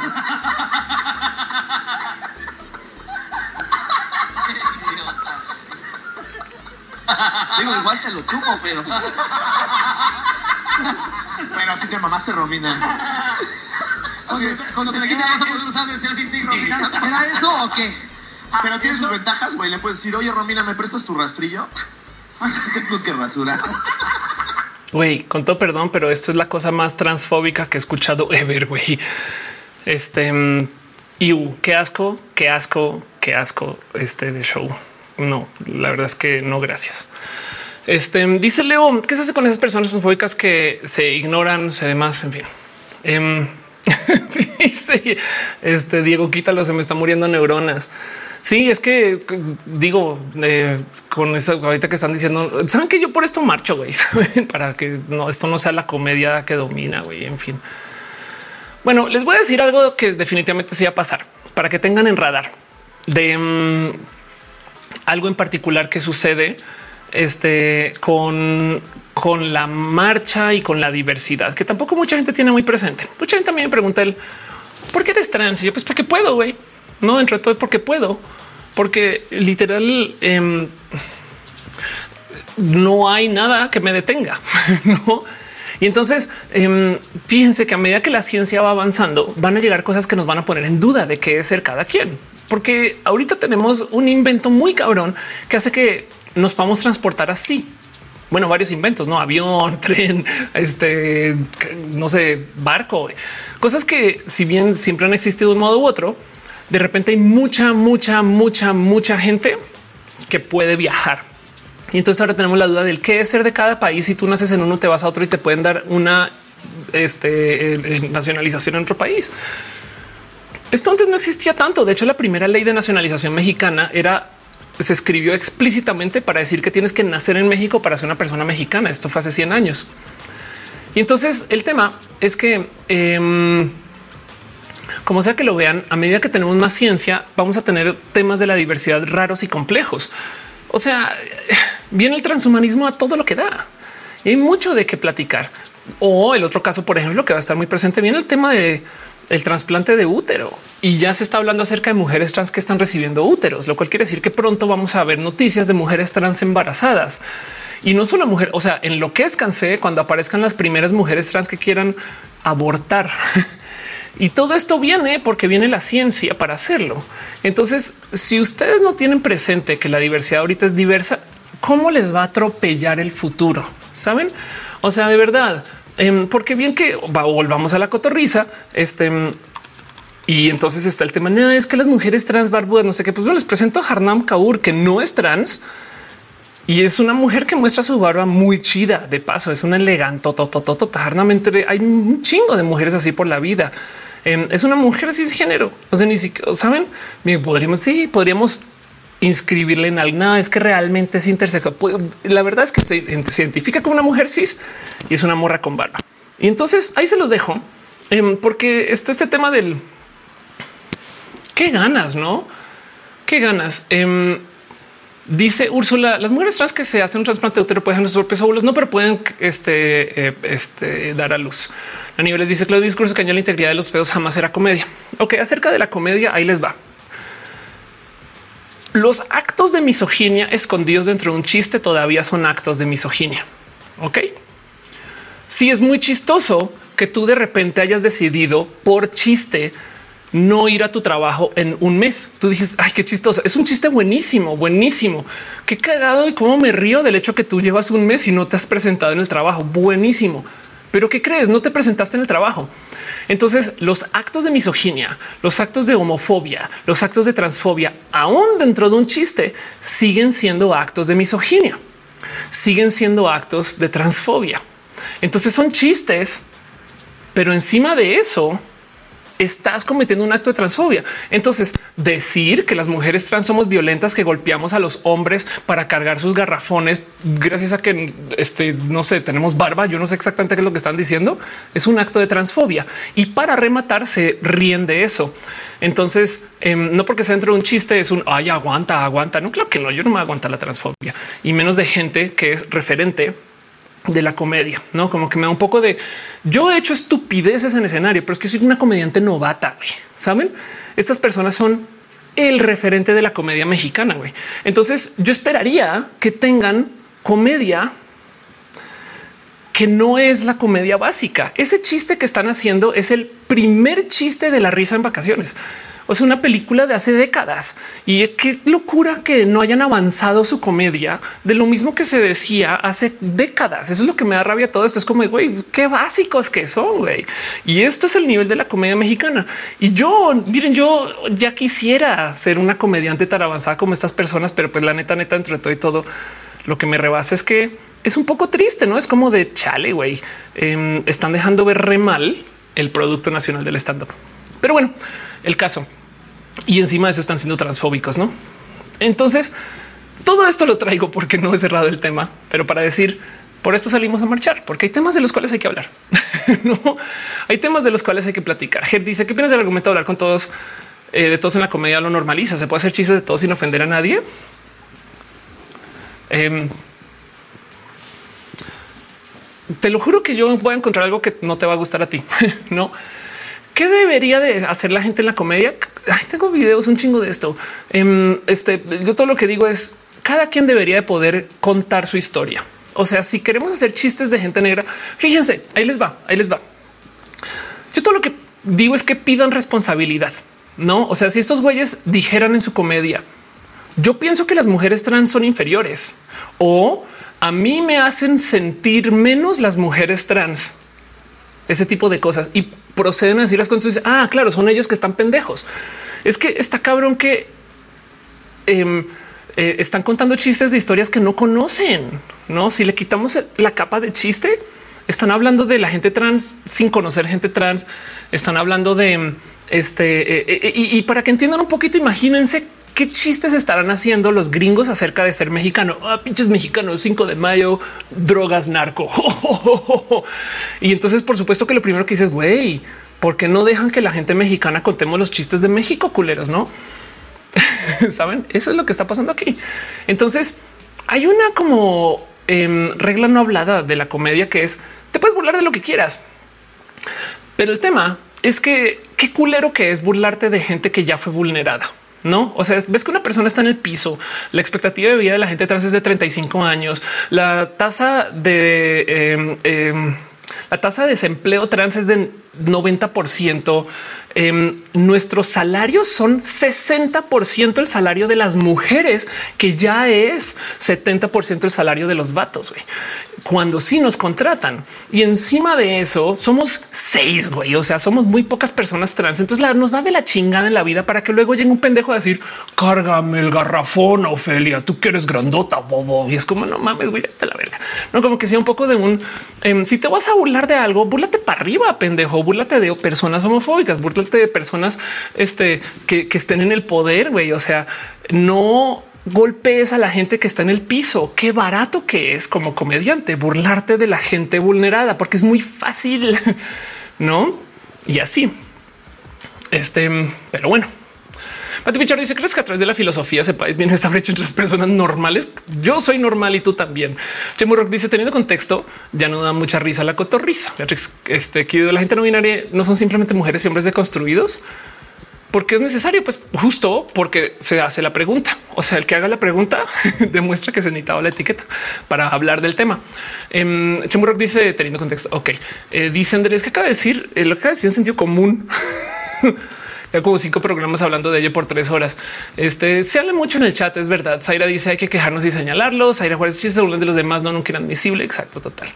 Entonces, yo no tengo problema con que los vatos se burlen de las mujeres siempre y cuando aceptan que es que son la percepción de la mujer que tiene en su cabeza, que clamen responsabilidad. O sea, no pueden decir las mujeres son idiotas, pero sí pueden decir yo pienso que las mujeres son idiotas. Si ven la fina distinción en uno cobran responsabilidad diciendo yo estoy idiota porque pienso que las mujeres son idiotas porque sabemos que no son idiotas. En otro estoy generalizando diciendo todas las mujeres son idiotas y ya. Entonces todo esto es un tema y estos son millones de los motivos por los cuales vamos a marchar. Si vamos a marchar por la buena comedia, pues yo ahora sí. En fin, em, el punto es que em, hay mucho de lo que hay que hablar, pero quiero que sepan que como sea que lo vean, la diversidad siempre nos va a poner a prueba. No, y yo para mí esto es muy hermoso porque si ustedes creen que saben de la diversidad hoy, hablemos en 10 años. Si ustedes saben que hay que eh, este, em, tener presente que en 20 eh, años la gente LGBT se va, creen que se va a presentar como LGBT. No mames, Nani, si ya hablan del beso en Lightyear, ya hablamos del beso en Lightyear. Pati Pichardo dice el mundo más necesita personas así. Anda, cara dice vamos a marchar y también como tú, Pati. Em, y dice Juaco, cuando la persona ese grupo minoría es una broma de su propio grupo, se ve mejor trabajado porque tiene ese toque de entenderse. Es que exacto, es que cada quien debería de poder contar sus historias. Miren, los chistes trans son muy buenos, güey. O sea, son groseramente buenos. La gente comediante trans em, son bien pinches cool. Miren, hay un hashtag viejito que antes usaba ya no tanto, que creo que se llama translol. Este y, y sí, ya súper está viejo. O sea, esto ya no se ocupa. Em, pero el tema es que eh, chequen translol, no? Como que em, es gente trans burlándose del tema trans y es como de güey, no mames, pinches chistes bien chidos, güey, bien escritos em, con un chingo de, saben, como que eh, eh, con, un chingo como de temas que dices, ah, eso sí está cagado, güey. Pero obviamente, como estos vatos comediantes piensan que ser trans es, es que, a ver, dígame, volvemos a ese chiste de la, risa en vacaciones. ¿Dónde está el chiste? ¿Qué es lo chistoso? Ahí les, les voy a contar una anécdota que según esta gente es chistoso. Hombre sale con mujer y se da cuenta que esa mujer tiene un falo. ¿Dónde está el chiste? Me explico como que Em, eso es todo. Eso, eso es todo el chiste. O sea, eh, eh, es, un se dio cuenta que esa mujer es una mujer que tiene unos genitales y entonces eh, deja ahí un poco del que exactamente de qué se están riendo, no? Pero bueno, em, dice Carla ¿qué piensan de la comedia de Paco de Miguel? No, no sé quiénes son, de hecho. Em, dice Chocuas, lo que más molesta es la cantidad de gente que adora la basiquiza. Bueno, dice 20 años la gente LGBT serán tan aceptados como la gente zurda en 20 años hoy que se ajusten. Álvaro dice lo que comentabas de la marcha que presenta un documento de gobierno varía de cada organizador. No, claro que no. Sí, hay varios pliegos petitorios según cada quien organiza. El comandante dice error 404 chiste no encontrado. Exacto. Entonces, de nuevo, el tema es que em, hay tantos chistes tan buenos en la comunidad LGBT que es una lástima que gente que, eh, por ejemplo, que no entiende o que no convive con la gente trans los analice porque son comediantes con carrera. Saben como que sea un poco de es. Miren, es como ahí les va. Esto es lo así es como yo veo este tema. Bien que pueden hacer esos chistes en la cotorriza, güey. Pero es ver a pinche Michael Jordan jugar básquet contra niños chiquitos, güey. ¿Saben? Como que es un poco de, güey, qué fácil que es, qué baja la fruta que estás levantando para hacer gente que viene del mundo de la comedia, con mucho entrenamiento en comedia. Qué barato que se ve que hagan esas cosas. En fin, Carolina Calzada deja un abrazo de financiero. Muchas gracias, Caro. Me va a tomar dos segundos. Voy a cerrar todo el tema porque ya me desvié, cabrón. Em, pero gracias por acompañar y no más me va a tomar dos segunditos para eh, celebrar y saludar a la gente bonita que está eh, eh, dejando sus abrazos financieros, como Jesús García que dice vive el amor, Carolina Calzada que también dejó cariño y amor, Alexander Valdovilla que dejó también hay amorcitos. Es neta que tu user es esa rola un podcast más. Gracias por hacerte. Member Fernando Cerdas también, Mejía Art y Luzurita. Gracias por tu cariño y tu amor. De paso, aquí a B0207 también se resuscribe. Pasó un tren del hype por aquí. Chuchu. Gracias de paso por tu amor y tu cariño. Y Elisa eh, en Facebook. Gracias por dejar su cariño y su amor. Todos sus abrazos financieros hacen que una pueda desayunar mañana y así las cosas. Ah, ya sé, Pati Pichardo, que para un chiste que ah, saben cuál es mi pensar acerca de mm, eh, este mm, TikTok moralecas. Vamos a ver si encuentro este TikTok rápidamente. Em, pero mi pensar acerca de eh, los vatos que, mm, que hacen estos chistes. Sí, tú. Sí, tú, amigo. ¿Quieres ser comediante sin esforzarte? ¿Tu único talento es burlarte de las mujeres que conoces? Tus amigos hombres dicen que eres graciosísimo, pero ¿sientes que algo te falta? No te preocupes, tengo algo para ti. Presentamos toalla en la cabeza.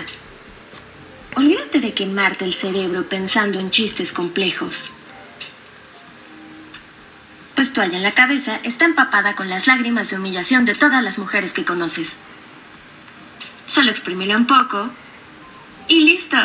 Comedia refrescante al instante. Hilarante, ¿no? Toalla en la cabeza es muy fácil de usar.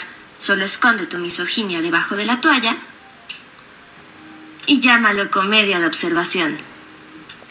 Y si aún así te sientes perdido en el maravilloso mundo del humor, no te preocupes. Toalla en la cabeza viene con cinco situaciones predeterminadas para hacerte la vida aún más simple. Mujer histérica en su periodo. Mujer histérica maquillándose.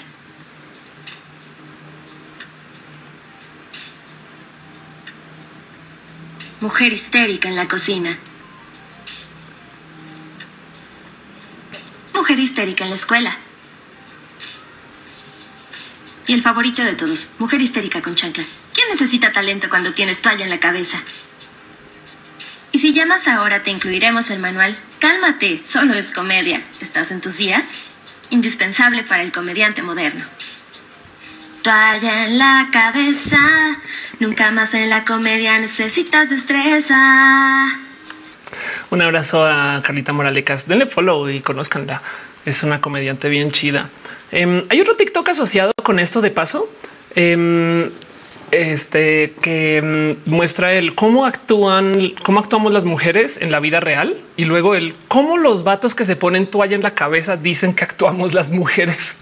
y si es como de güey, están bien idiotas, no es como de a mí lo que me sorprende de esto es lo raro. Miren, hay que digas, hay comediantes que a veces hacen papeles de mujeres. No hay que digas que tiene un chingo de comedia, un chingo de comedia y a veces se pone todo en la cabeza y hacen el chiste. Pero hay comediantes que el 100% de sus chistes es burlarse de las mujeres. Y ahí yo me comienzo a preguntar un poco de un todo bien con las morras en tu casa, en tu familia, en tu vida, todo bien con tu relación con las mujeres, porque es como de un de verdad que todos tus chistes son las mujeres son así. Y, si comienza a dar un poco de yo creo que hay algo más, no? Pero bueno, el caso. Dejo todo eso ahí.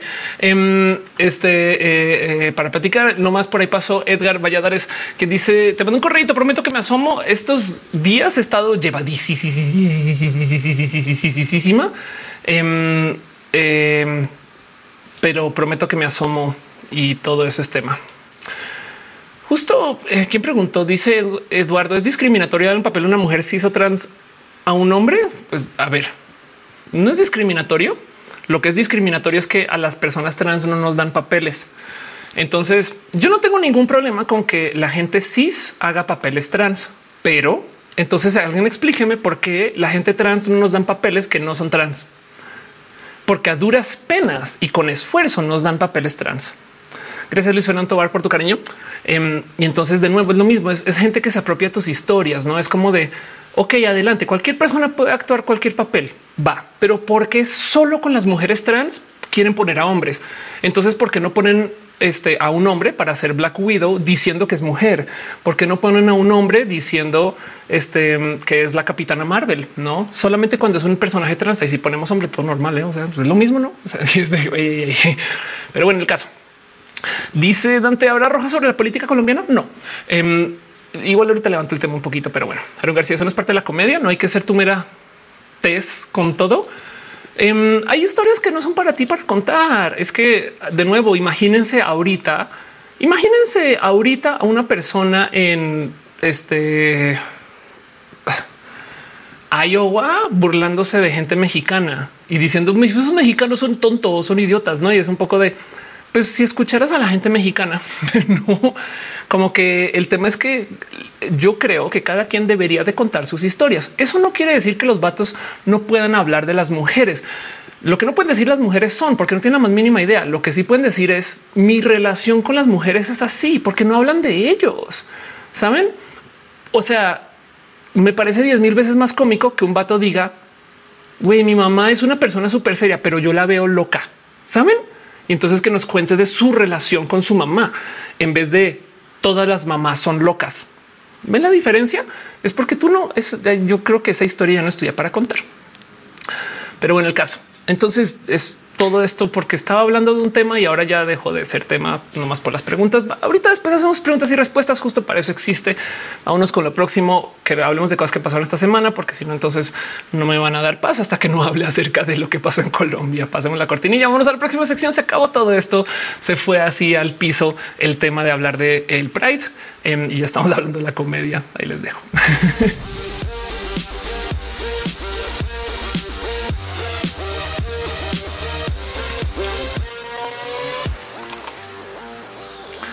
De paso, si quieren, Ofelia Comedia.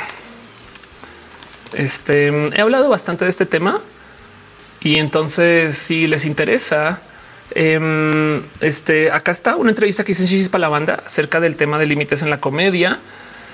Eh, luego también hice esta entrevista con Nicho, Transfobia y la comedia responsable, que les recomiendo, donde hablé muy, muy, muy eh, de este tema. Luego también esta, esta, esta entrevista que hice, sin embargo, Em, que se valen los discursos clasistas, racistas, machistas en la comedia. Eh, todos esos videos están acá y podemos, eh, este, en fin, o sea, esto lo he levantado varias veces este tema, los límites de la comedia. Ah, es que ya hay por qué comedia. Es que es que no entiendo por qué la gente insiste que los chistes son violentos de agrapa. Saben como que es un poco de güey yo me puedo burlar de ser trans, yo me puedo burlar de ser bipan, yo me puedo burlar de lo que sea que me, o sea, que me represente a mí, de mí, a mí, yo me puedo burlar de mí. Pero si alguien se quiere burlar de mí, por lo menos que tenga un poquito de decencia de güey, la vida es difícil para la gente que ha sido maltratada. Entonces también es un poco de chale. Y entonces es ese, em, volviendo al caso de la cotorriza, es ese tema del por qué chingados no se dado cuenta, porque chingados los vatos se pueden burlar de todo, güey no? Y una no se puede burlar de los vatos, no? Además de paso. Entonces em, es culero y ya no es más. O sea, está, está bien. Claro que puedes decir que la gente de otros países es inferior y claro que puedes decir que la gente es lo que sea que encuentren chistoso, que por si es porque lo encuentran chistoso. Pero el tema es que em, por lo menos, por lo menos clamen responsabilidad de que si están haciendo actos de racismo son racistas y ya. Eso hice yo con mi Em, este show de comedia que salió horrible. Me tocó sentar cabeza y decir sí, sí, dije algo horrible. Pero bueno, el caso, en fin, eh, ahí se los dejo. Eso no es de lo que quería hablar hoy. Hay muchas entrevistas del tema y si quieren de verdad, verdad aprender de esto o empaparse de esto, les invito a que sea una pasada por este video en particular. Los temas de nicho, la, la transfobia y la comedia responsable, que acá con nicho y con comediantes profesionales lo platicamos, no? Pero bueno, el caso, el caso. En fin, Vámonos con el próximo y platicamos acerca de cosas que pasaron la semana y seguimos con este show. Si me pueden regalar un tweet nomás notificando que cambiamos de liga, se agradecería mucho. No es obligatorio, pero pues esto pasa cuando el show se cae.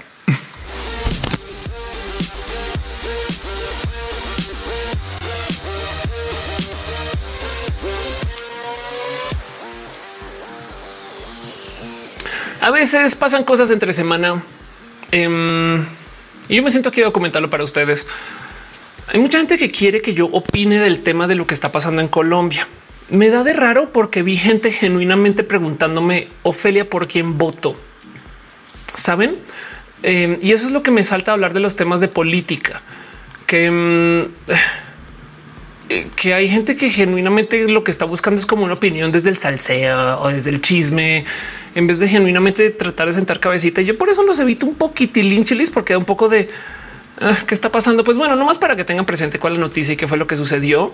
Em, este por primera vez en 200 años hay un presidente de izquierda en Colombia.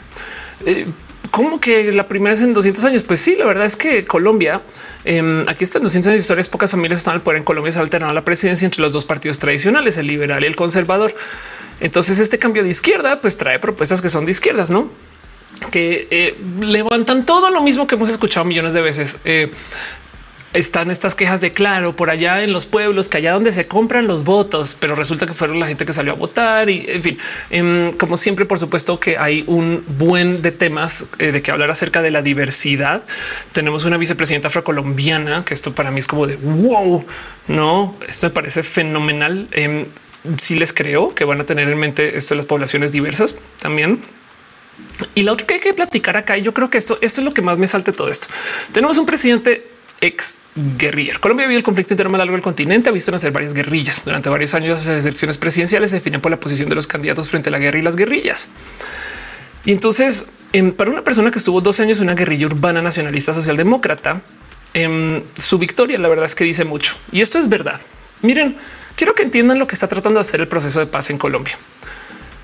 Firmar la paz con gente que antes estuvo desde su posición política como guerrilla. No el M19, para que entiendan, en algún momento se tomó un tanque y se lo llevó contra palacios de gobierno, no contra edificios de gobierno. Em, les dejo una pregunta a ustedes.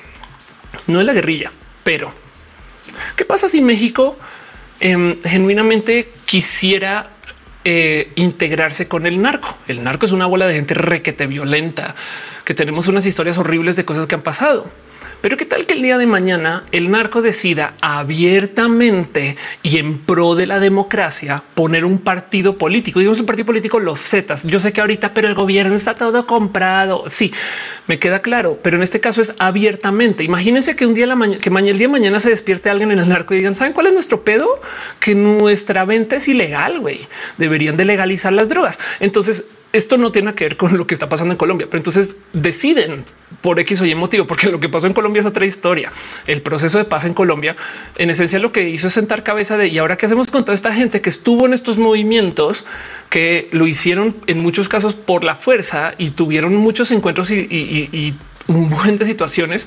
Y pues ahora hay que ofrecerle a esta gente este un espacio para que aboguen desde la política desde lo que entre comillas es lo correcto por su posición. Saben? O sea, sí, por supuesto que podemos decir es que este partido está comprado y lo van a decir de todos los partidos, pero en este caso en particular es tener un partido que sea el partido del cartel. ¿Por qué? Porque así es como legalizamos. Saben?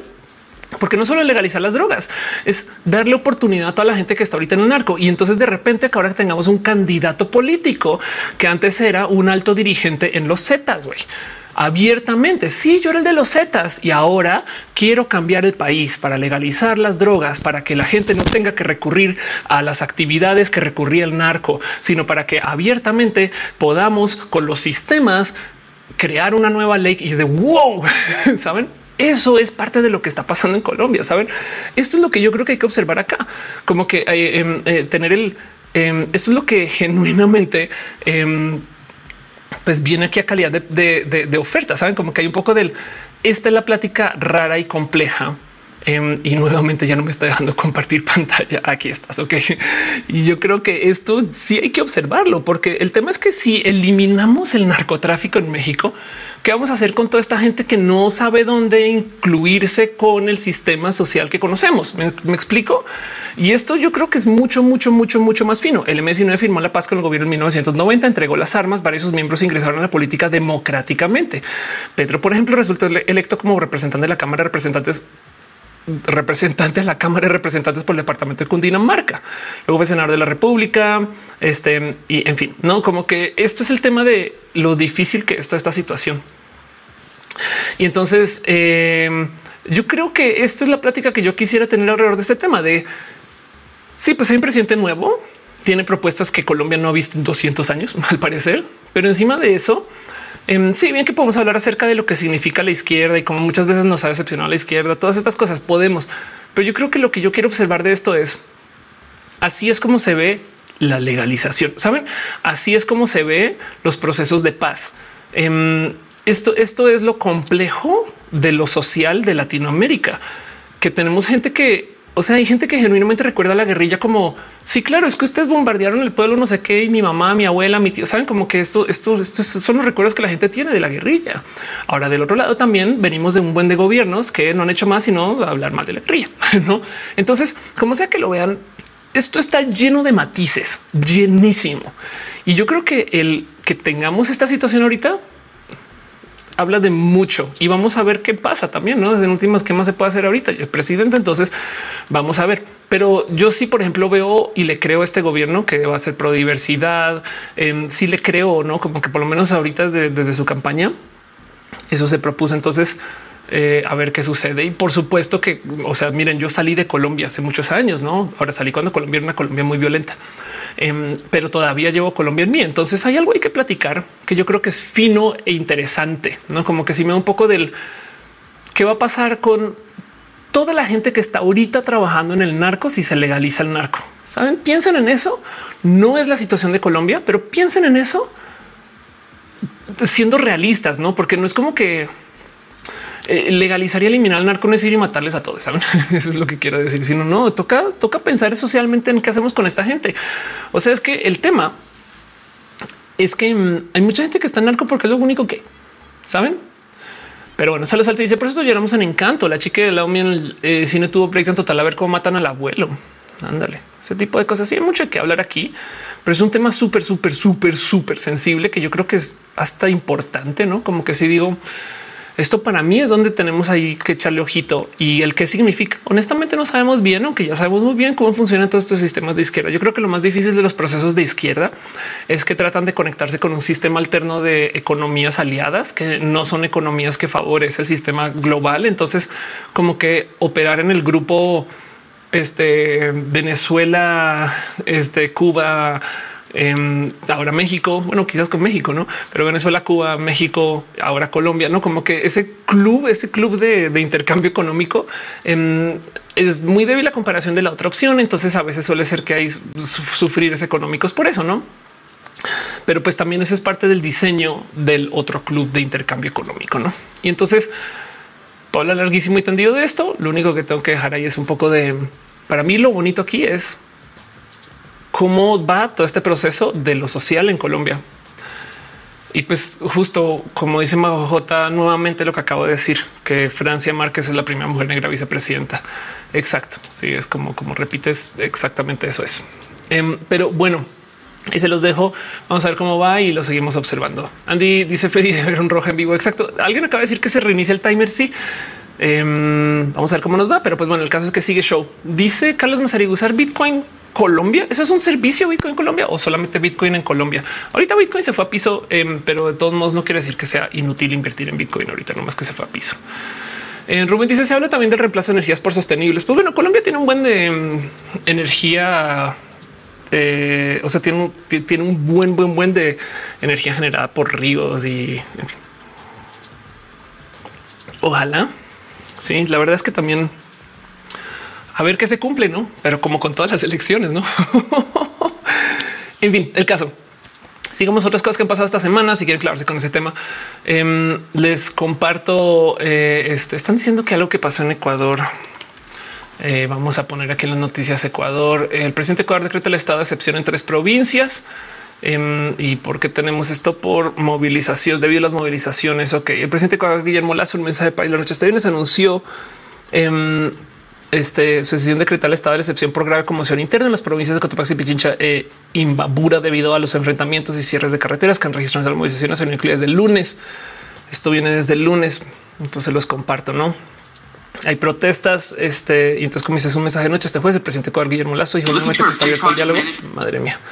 Em, el mandatario habló de la necesidad de sentarse en una mesa, buscar soluciones y según que el diálogo sea la mejor salida, insiste en una disposición y demás. Pues bueno, esto sucediendo en Ecuador ahorita. Dice Murat, tomaron la casa de cultura. Nadie dice esto lo que mandó las betas que su inteligencia artificial había cobrado conciencia propia y lo mandaron de vacaciones. Sí, claro, sí.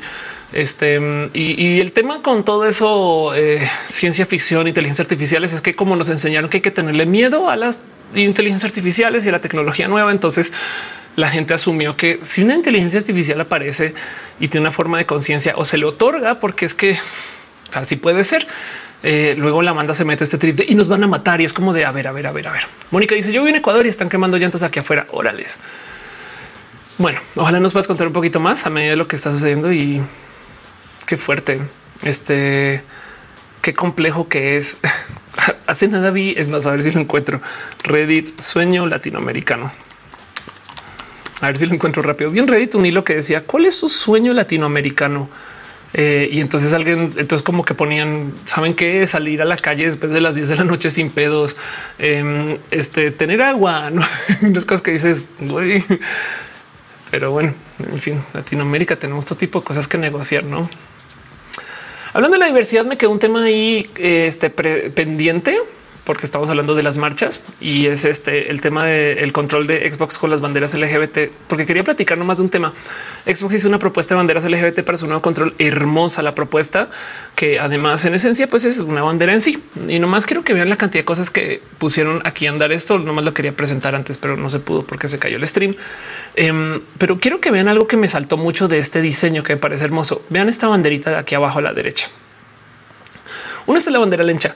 Em, vean cómo eh, la bandera LGBT trae eh, este añadido nuevo, pero esto de aquí abajo, esto me saltó un chingo y es que resulta, yo no sabía que hubo rediseño a la bandera poliamorosa. Entonces, esto es nuevo, esto es el 2020. De nuevo, les digo que esto se va proponiendo sobre la marcha. La ah, bandera poliamorosa que mucha gente conoce es esta. Yo no sabía y aquí lo explican que el motivo por el cual esta bandera es así es porque se diseñó literal en creo que Paint. Em, entonces se diseñó con software eh, muy, muy, muy, muy, muy, muy, muy básico y el único símbolo que tenían que le hablaba a la P de poliamor es el pi. La otra historia acerca del pi es que como el pi tiene eh, eh, números decimales infinitos, una de las cosas que se dice en el poliamor es que el amor es infinito. Lo que dicen es no existe tal cosa como el amor que se acaba, sino que simplemente hay más amor de dónde sacar, ¿no? Y siempre va a haber. Y mientras das amor, entonces vuelve más amor. Entonces, entonces dicen el amor es infinito. Entonces también en parte eso es el por qué está el pi. Pero lo que dicen es no es porque es el único símbolo que tenía en su teclado en el momento. Em, y entonces decidieron rediseñarla con colores porque esos colores tienen que ser web safe en su momento. O sea, esto es tan viejo, esto ya tiene más de 20 años. Entonces la propuesta nueva es esta este corazoncito ya lo había visto puesto sobre estos colores antes. Yo tengo una bandera así aquí en casa, pero estos colores en esencia no más son em, estos son colores análogos, o sea, son colores por así decir vecinos en la paleta de colores y tienen sus respectivos eh, significantes cada cual. No, entonces eh, me saltó un chingo de bonito de ver que esto es algo que de nuevo se propuso en el 2020 y ya Xbox está diciendo sí a huevo. Ahí está. tómenla. Dice Gilberto, estás en vivo. Estoy en vivo, aunque si fuera retransmisión también diría que es en vivo, pero bueno, también dice no, no, lo más cool que hace Xbox, Xbox y Doritos de verdad son las personas más cool en la comunidad. Este Scal dice qué cosas chulas. Sí, entonces ahí les dejo como que les quería compartir eso también como calidad de noticia, algo para tener em, este aquí para platicar y así. De paso, también otras noticias de cosas de la diversidad que tengo para ustedes hoy eh, una noticia acerca de Google em, que perdieron una demanda y van a tener que hacer un pago de 118 millones de dólares em, a 15.500 mujeres que les subpagaron su salario por varios años, una brecha salarial.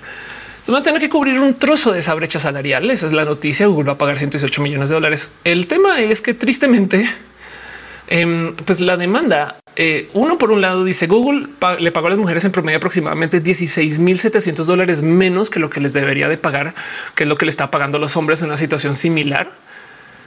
Y el tema es que este, pues 118 millones de dólares dividido por 15.500 mujeres son aproximadamente 5.500 dólares a cada una. Y eso es tomando en cuenta como abogados y demás, son como 7600 dólares a cada una si los abogados fueran gratis o las abogadas, no? Entonces eh, también es, o sea, es una noticia de ok, van a cubrir no lo que lo que no pagaban, pero pues del otro lado pagaron todavía 16.700 menos y no tienen que cubrir esos 16.700 menos, no? Pero bueno, el caso es que em, este, esto sucedió y se los dejo y me da un poquito de wow. Yo no sabía que algo así se podía demandar, no como que también en Estados Unidos por un lado, por otro lado, qué chido pensar que eh, ya existe ahí un poco de este de, perseguir esto, no? Porque la brecha salarial es real.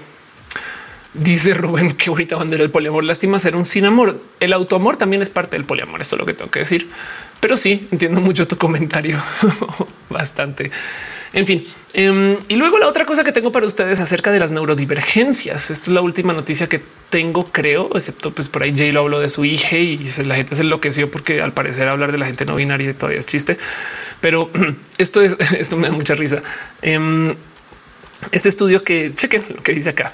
Eh, análisis por transformada de wavelet discreta de electroretinograma en el trastorno del espectro autista, el trastorno por déficit de atención y hiperactividad, lo cual en esencia para mí es un título de estudio hecho para gente neurodivergente, porque tienes que estar bien clavado para entender qué chingados están diciendo. Los electroretinogramas en esencia em, son este. Eh, eh, a ver si encuentro la gráfica por aquí más fácil de procesar. son en esencia estudios em, de, la, de los movimientos de la retina. No, y entonces a ver si por aquí están las gráficas. Y entonces aquí están. Eh, encuentran que no más viendo el cómo se mueve la retina según eh, ciertas observaciones gráficas y demás, se puede tener un potencial biomarcador que diferencia entre el déficit de atención, el TDAH, y el trastorno del espectro autista. Ok, entonces es posible que exista una prueba que determine si lo que tienes es una situación de hiperactividad o si estás en el espectro. Y esto es de por sí bien cool. Ojalá funcione. Sería muy genial tener una prueba em, que no dependa de que la persona tenga que comunicar sus problemas con la gente que está en medicina, saben? Porque es que em, si tú estás en el espectro, a veces puede ser muy difícil comunicar eso. Y además, dentro del género, menos te van a creer, depende del género en el que estés. Y también va a haber gente que dice: Pues yo creo que yo creo que yo, yo, yo, yo soy muy distraído. Entonces yo creo que tengo, saben? Y el tema es que esto es súper, súper complejo de em, diagnosticar en general, no? O sea, eh, eh, hay un chingo de diagnósticos erróneos, por supuesto. Entonces, ojalá funcione, ojalá sin pinches funcione este electroretinograma, pero me da mucha risa porque también del otro lado, así es como en Blade Runner distinguen quién era replicante y quién no. Pero el caso, em, el punto es que eh, se los comparto porque es, un, es un algo bonito. O sea, como que ojalá, ojalá, o, sea, yo, yo, sí digo, y por favor, que esto sí sea una realidad, un estudio así que topa que pueda haber em, un biomarcador potencial para poder distinguir entre TDAH y TA, no? Pero bueno, el caso. No más una pequeña noticia, cositas que tengo para ustedes y que quería nomás repasar antes de que se cayera o después de que se cayera y seguimos con el show. No dice cinco ajá, TDAH o más bien replicante. Monserrat Morato dice con lo difícil que es diagnosticar. Mira un chingo de gente. Ya tendría, sí, claro, ya tendría ayuda a tiempo. Exacto. Sí, total. El desbarajuste que fue dar con mi TEA y justo el tema es ese, no que si depende de que tú comuniques tus vivencias, híjole, hay doctores que tienen prejuicios, hay, em, hay gente que no sabe comunicar o que no puede comunicar sus vivencias, no ese tipo de cosas. Entonces, eh, todo ese es tema y eso es todo lo que tengo para ustedes. Scarlett dice cómo dónde se hace eso? No, todavía esto es un estudio. Entonces, pues faltará un rato para que llegue a tu webcam o alguna cosa así. Pues dice así que por tanto, de hecho, mis retinas se mueven raro. Pues yo diría de modos diversos, no necesariamente raro. Dice Caro, en la pausa comercial conectaste la cámara. Uy, ¿cómo me conoces?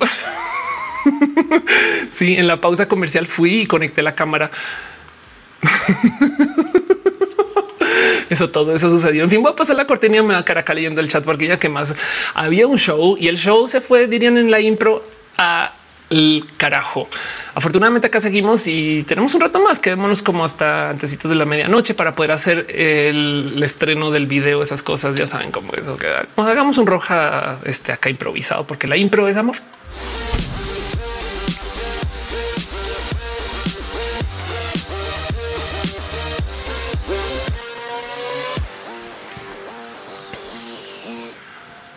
A veces quieres hacer show, a veces no quieres. Lo bonito es que se puede transmitir. Lo que ustedes no saben es que yo luego de este show va a tener que bajar todos los videos generados por los múltiples caminos, pegarlos en una plataforma y volverlos a subir. Y todo eso se hace mientras ustedes duermen para que mañana podamos tener un roja chido. Rubén Darío dice otra vez es interesante es que la vacuna del VIH que se puede ser una excelente solución para personas con diagnóstico. Así ah, llevan varias veces que me han hablado de la vacuna en roja. Em, este no sé si hay un este si hay un nuevo desarrollo o algo así. Vamos a ver si hay algo más en noticias en este tema. Em, si hay algo de hace un día, entonces vamos a ver, hace un día, ¿no? Eh, nueva tecnología puede ser la solución para la vacuna contra el VIH. Ah, es que, a ver, el tema es que ah, ya empieza ensayos con humanos. Muy bien. Em, el tema es que para la pandemia se desarrollan una sarta de tecnologías que permiten que ahora podamos hacer ese tipo de cosas. Entonces, no solo el VIH, sino un sinfín de otros temas que van a volverse Em, más comunes mientras que se dejan hacer estas otras vacunas que hacían falta, ¿no? En fin, en fin, hay mucho que hablar acerca del VIH. De hecho, la próxima semana voy a estar en esto. Azúa dice, ¿cómo les es para leer las tres páginas de comentarios? ¿Tienes tres cerebros? No, pero sí tengo tres pantallas. eh, Lux dice, ¿viste la superinflación de Argentina? Vamos a terminar muy mal. Estamos hablando de Argentina, ¿no? Por un lado diría sí, vamos a terminar horrible. Por otro lado diría Argentina ha sobrevivido unos golpazos económicos. Es que eso es otra. Luego no es como desde que tengo recuerdos, Argentina está pasando por una mala situación económica. No quiere decir que entonces estén todo bien. No, no más que si da un poco de eh, Argentina es resiliente. no, no, no tengo que decir. Hay algo ahí. Miren, si algo aprendido haciendo roja es que hay algo ahí del miedo y de la competencia que está muy taladrado en nuestro cerebro, como que últimamente está pensando en hasta casi que escribir del tema. Como que mmm, chequen como estamos pasando por una situación geopolítica compleja. Sí, pero chequen como en la comunicación siempre es ten miedo, te va a ir mal, vas a estar jodido, no como que y si da un poco de wow, wow, wow, wow. Eh, dice Aldo Aguilar, supiste la nueva previsión de las nadadoras. Sí, lo hablé antes de Roja, lo vuelvo a hablar. Este solamente fue en una liga y técnicamente no es una prohibición para nadadoras trans, es solamente que pusieron una edad. Em, pero el tema es que la gente lo tomó como que ahora ya sacaron a toda la gente trans de todos los deportes. Y la verdad es que ese tipo de cosas, como siempre, solamente van a afectar más a las nadadoras que no son trans que a las que sí son trans, porque, es que hay tres, tres morras trans que quieren competir y un chingo de morras cis que ahora les van a decir y tú pareces trans. Entonces lo siento, pero hazte tu prueba genética, paga por ella. Miren, la ley en Estados Unidos de deporte trans que se está proponiendo ahorita. Esto no estoy exagerando. La idea es que funcione así.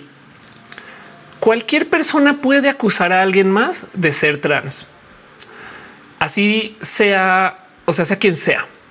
Si tú estás jugando, tú eres una morra de 16 años y estás jugando el básquet y te va bien y de repente una mamá del otro del otro lado de la cancha dice, eso está muy alta, eso es trans, te pueden sacar. Y si te sacan para poder volver, tienes que hacer una prueba genética. Tienes que hacer una prueba de inspección genital por panel con doctores. y encima de eso, todo eso lo tienes que pagar tú. Entonces, prepárense para que se use el pánico trans como una herramienta para prevenir la competencia entre morras que no son trans. ¿Y quién va a salir más jodida por esto? La gente que no es trans, que no entiende que el tema trans no solo afecta a la gente trans, a nosotras ya nos afectó. Estamos muertas del susto de mero pararnos en la calle, menos salir a competir a jugar básquet. Entonces ya ni siquiera llegamos a la cancha de básquet porque nos morimos del susto. güey. Entonces ya no fuimos. Así que todo esto es un mierdero de gente cis que se van a estar echando así el dedo acusándose de quién es más trans y quién es menos trans. Hay una cosa que se llama Giggle y entonces esto me da mucha risa porque Giggle es una red social solamente para mujeres cis. ¿Qué quiere decir eso? Que ninguna mujer trans es bienvenida o aceptada eh, y no nos dejan ser parte de Giggle. Y entonces nos jodimos.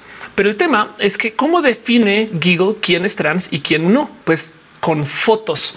Cuando tú te registras a la app, te toma una foto y entonces te valida. Y esto es el feedback que dejan. No puedo entrar a la app van 32 fotos que me tomo con el cabello arriba, con el cabello abajo, con maquillaje, sin maquillaje. Nada eso funciona. Entonces le escribí a soporte porque, pues, o, sea, yo no soy trans, no?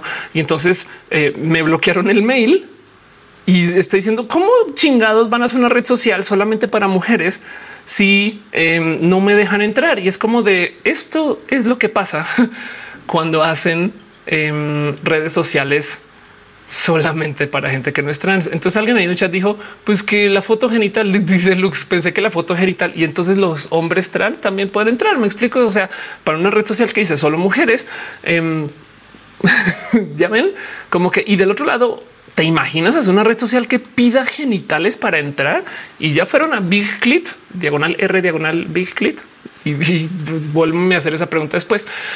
Eh, Andy Torua dice las que se llaman brujas siendo la cosa brujas del mundo moderno. Sí, caray. Monserrat Morato dice: Mira qué bonita herramienta de violación que pagues por ello. Eso andar manoseando los genitales de quien sea por cubrir una ley, no? Claro, sí, total, total.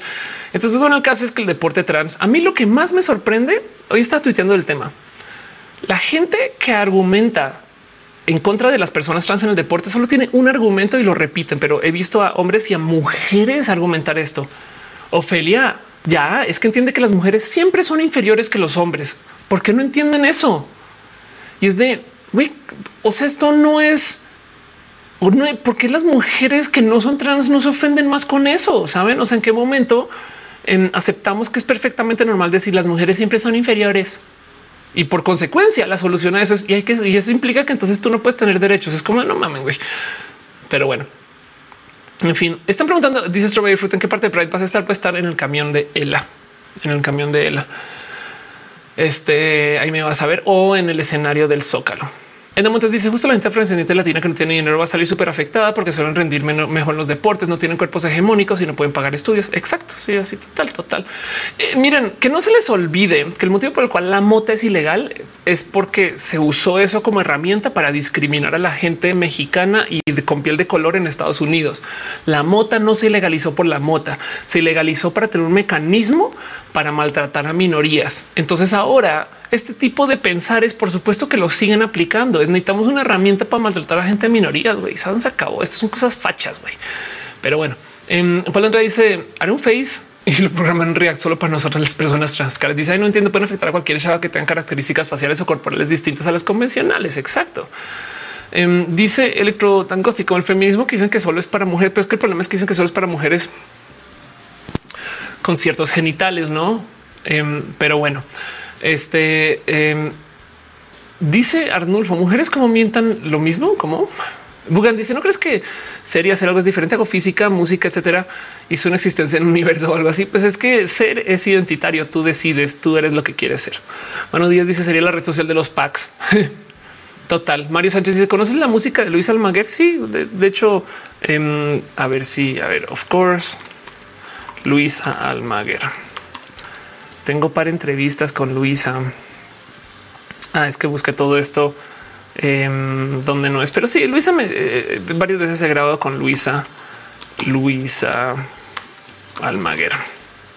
Es chida persona, le tengo mucho cariño. No hay nada de esto está en donde se pueda encontrar, pero bueno, sí le tengo mucho cariño a Luisa. Eh, tengo un video donde hablo de mi voz, em, donde eh, hablo mucho de la voz de Luisa.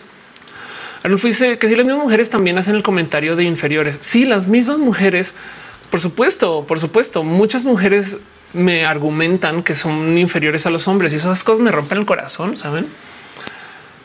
Pero bueno, me dice, me acabas de recordar cuando conocí a una mujer cis con gigantismo. Esto es más revictimizante para ellas. Lo dice que pensar es eh, qué pensar es tienes del el COVID ahorita post tormenta.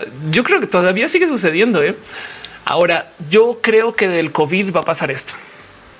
A medida que más nos exponemos al COVID, tanto como a medida que más nos eh, vacunamos y a medida que más entendemos cómo funciona, el COVID se va a ir lentamente volviendo en una influenza.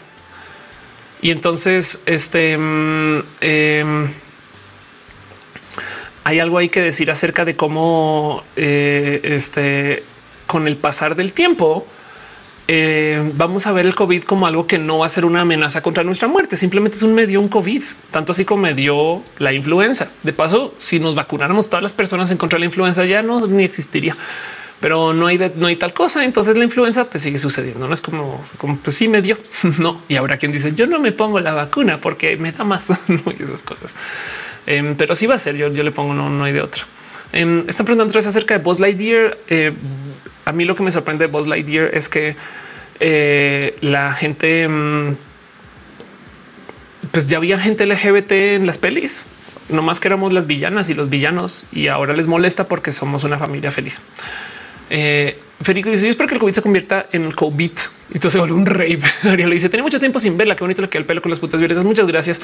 Mr. Luis dice: eh, Qué molesta que el género gira en torno a genitales. Es como las chicas trans que les molestan la pregunta de ¿ya te hiciste la operación? Pues sí, exacto. Pero eso es lo que quieren las personas. Es que justo de ahí viene el género. El género es los genitales. No. Por eso es que es transgénero y no transexual, que transexual sí es el sexo, pero el caso no. Sí, total. Em, el caso. Eh, y entonces acerca de lo de Buzz Lightyear, no más. Eh, a ver si lo encuentro. Entonces, diverse movies en box office. Esto es una estrategia. Entonces, aquí está. El punto es el siguiente. Las pelis diversas hacen más dinero. Eso es un hecho. Es un, es un hecho. Es, es estudiado, no? Um, uno reporta examina el costo de equivocarse en la diversidad en Hollywood y resulta que eh, si tú le añades personajes con diversidad a tus películas, van a, vas a hacer más dinero en la taquilla. Esto es una realidad. ¿Por qué? Porque si tú incluyes un personaje diverso, va a salir gente antiderechos a enloquecerse.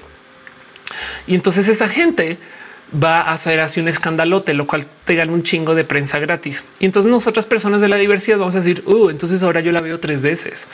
Y la verdad es que la gente antiderechos no tiene audiencia. La gente antiderechos nos necesita para tener audiencia. Por eso todo el día están haciendo escándalos, porque por su propia cuenta, solamente con el club de rezo de la este, tía Mafi, solamente con su club, eh, no hay audiencia suficiente para nada, a menos que se queje, salga a gritar. La gente que debería de morir. Entonces llega mucha gente que decirle cómo dice eso, señora. Y entonces, eh, por consecuencia, las eh, la gente que hace estas pelis se gana toda la prensa del escándalo y además está defendiendo la diversidad. Y de paso a todas estas, cuánto perdón, pero eh, o sea, nos están dando una historia.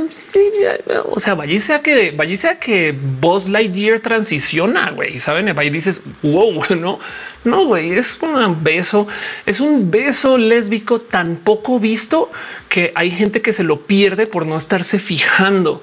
Y entonces hay gente que se ha quejado con los cines de me lo están quitando, me censuraron el beso y es de no, no lo viste porque es que dura esto.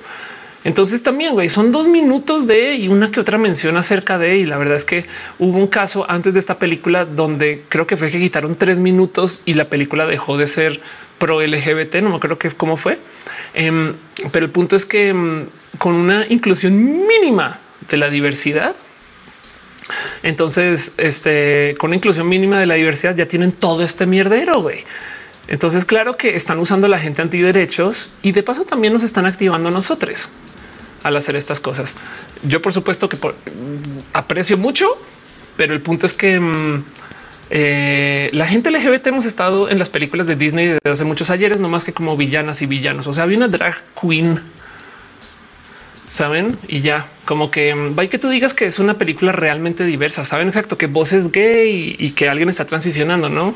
Pero pues bueno, el caso. Luis dice: Si no existieran las personas diversas, el mundo se caería pedazos. Sí, desde siempre. Pero Pichar en Looney hay personas del mismo sexo. Sí, exacto. Luis Judas dice Ángel Borea dice de Netflix, su protagonista es trans. Eh, Dale dice Jafar era queer. Exacto, con su perico de colores. Eh, y dice Kalina, ya hablaron del trans en las competencias en Estados Unidos. Sí. Em, ¿Y qué opinas del trans en los deportes de contacto como el MMA? Em, hay una noticia falsa de que supuestamente, a ver, hay un video, hay varios videos en donde hablo de este tema. Entonces este, te invito a que les des una pasada. Of course, deporte trans. Em, hay varios videos donde hablo de este tema. Te recomiendo este en particular que tiene malo que una mujer trans compita en la categoría de mujeres. Eh, también lo hablé con eh, el doctor Adrián Salama, también lo hablé en Telocico, eh, también lo hablé en Diagnosis hace dos años. en fin, em, hay un debate, ah, perdón, hay un cuento de que se supone que Fallon Fox, este mm, le rompió la, cara a una mujer. Sí, sí es de hasta salió Fallon Fox a decir no fui yo, güey. Em, y el tema es que son noticias falsas que se inventan para hacernos ver justo como en la cotorriza, como personas violentas que le levantamos el garrafón a los vatos, ¿no? Y el punto es que ¿por qué hacen esto? Porque, no les queda de más sino inventar. No, nunca, nunca ha pasado. La prueba es que no hay campeonas trans. Miren, es que, a ver, les voy a decir qué pienso yo el deporte trans. güey. Si fuéramos tan dominantes, habría un chingo de apoyo al deporte trans, un chingo de apoyo al deporte trans. Em, o sea, eh, si las mujeres trans ganáramos en automático, un chingo de equipos estarían metiendo mujeres trans para ganar, güey. Fin. Porque qué quieren todos los equipos ganar, güey. Y si de repente hay un grupo de morras que dices no mames, güey, yo las pongo ahí, esas pueden competir y se llevan todas las medallas, es lo que yo quiero, güey. En algún momento en el deporte mm, este, acrobático y de gimnasia se descubrió que un cuerpo específico de morras eran muy ganadoras y de ahí en adelante el deporte se volvió solo esos cuerpos, güey. No, pero bueno, que fue dice Messi les gana todas. De paso, Messi también es una persona que tomó hormonas para crecer, güey, pero se le celebra porque es hombre. El caso. Em, dice Arioli, si sigo la lógica, los señores de concreto tendría que ser hetero de tanto beso, hetero total. Arnulfo dice ya casi son cuatro años que siguen sacando el 41 más uno. Sí, de hecho conozco muy bien esa lista em, y si encuentras la edición original habla de este de cómo la propuse y mm, el tema es que mm, esa lista es muy bonita y ahorita tiene gente trans y muchas morras. Me, encanta mucho eso, la verdad. Oli dice no ven a Rusia, cambia sus deportistas dentro de los 16 19 años porque es más probable que ganen. Total. Dice 5J terrible crecer con hormonas. ¿A quién le puedo preguntar sobre eso? Pues mira, Messi hormonas. ¿Se imaginan que se hablaran de las personas trans como se habla de Messi? Em, chequen esto. Imagínense que se hablara de las morras trans como se habla de Messi. Así es la hormona del crecimiento que se inyectó Messi. Em, requiere estrictos controles y no sé qué lola. Y, luego alguien me ha dicho que esto hasta lo pagó eh, su club, no sé qué lola. Eh, la hormona del crecimiento de Messi que tomó, no como que wow, como este güey se modificó gracias a la hormona del crecimiento. Messi ha podido llegar a la élite. ¿Se imaginan que se hablara así de las mujeres trans? No, pero no.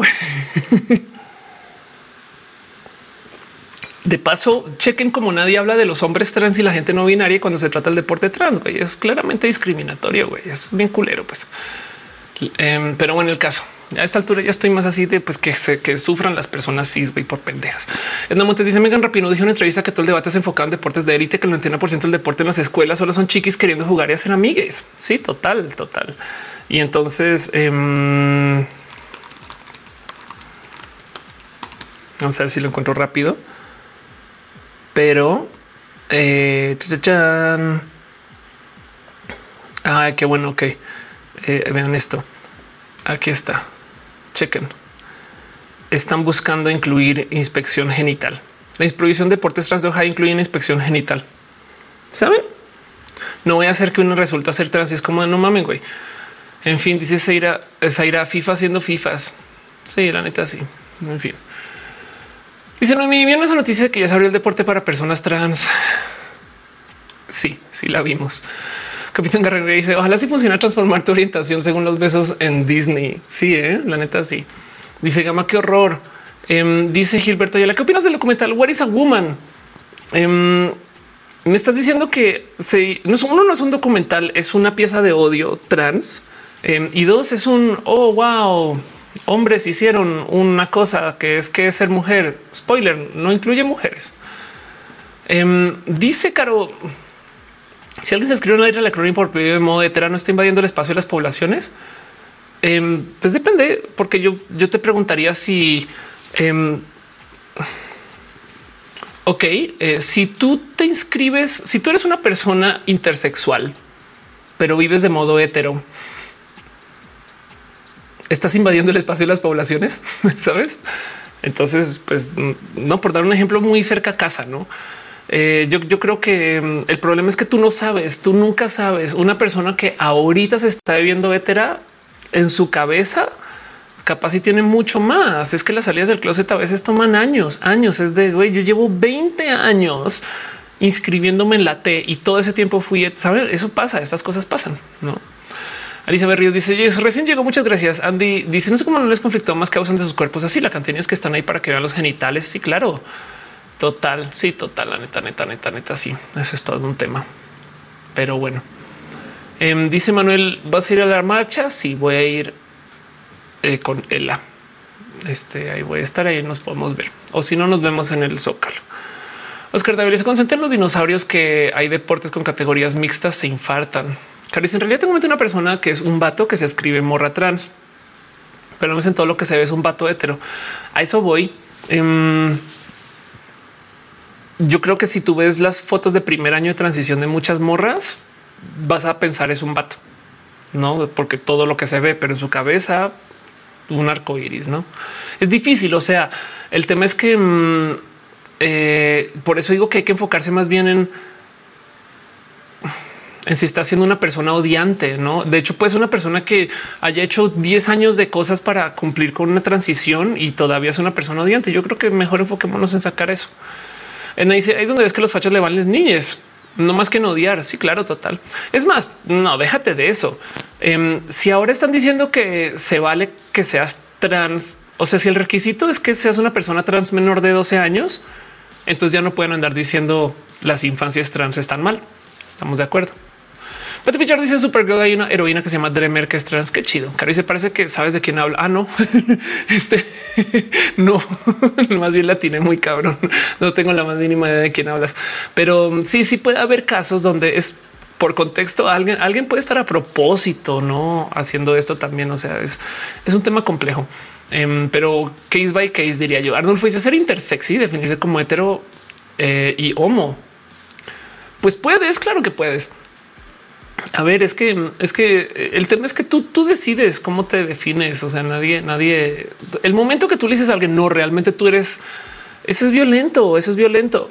Em, o sea, capacidad en que lleva mucho tiempo intentándole y a duras penas lo único que ha podido es pintarse una uña, güey. Y es decirle, no, tú no eres gay de verdad hasta que te pintes por lo menos dos. Es como de qué es esto. Este Dislop dice qué opinión tienes sobre el nuevo presidente en tu país. Este que está chida Francia. Dice Andy Goitorúa, eh, soy un vato trans que a veces uso vestidos y tacones, estoy en relación homosexual con un chico. Para muchos puedo ser una hetero. Sí, exacto. Es el tema es que tú nunca sabes. Y Gama dice es como que esa cosa, el contexto lo es todo. Contexto. Eh, Aileen dice es que cómo se puede saber cómo se identifica cada quien. Uno puede decir por la otra persona. Eso total. Eh, dice Arnulfo, comienza a entender la gente pansexy. Mira, yo soy pansexual y bisexual al tiempo. Y, el tema de que, de que la gente piensa que por la existencia de una se borra la otra es que esto porque es tan común, no saben como que por de dónde sale, cuál es la lección que dice que porque existe una cosa automáticamente borra otra. Saben, eso es lo raro, eh, como que no entiendo em, qué es? es. una sexualidad frágil, no como que tipo de eh, me borran las mujeres trans. Entonces es género frágil eh, me borran las personas internacionales. Entonces es nacionalidad frágil, no ese tipo de cosas, no? Como que nunca logro entender exactamente. A ver, yo entiendo que la gente bisexual esté con las garras afuera con la gente bifóbica, porque toda la vida les dicen a las personas bisexuales tú realmente no eres. Saben? De hecho, por eso mismo es que digo que las etiquetas son importantes, porque a mucha gente nos quieren quitar las etiquetas todos los días. Tú no eres mujer y es de quién eres tú para decirme a mí que soy yo, güey. Ni yo sé que soy, güey, para que ahora tú vengas a decirme que soy. Entonces lo mismo, ¿no? Como que la gente bisexual tiene las garras afuera. Entonces dicen, en vez de decir que eres pansexual, di que eres bisexual. Y es un poco de, ¿sabes qué? Tú no le puedes decir a alguien que es fin, porque a lo mejor esa persona, a ver, un caso muy, muy fino, muy único, muy nada que ver.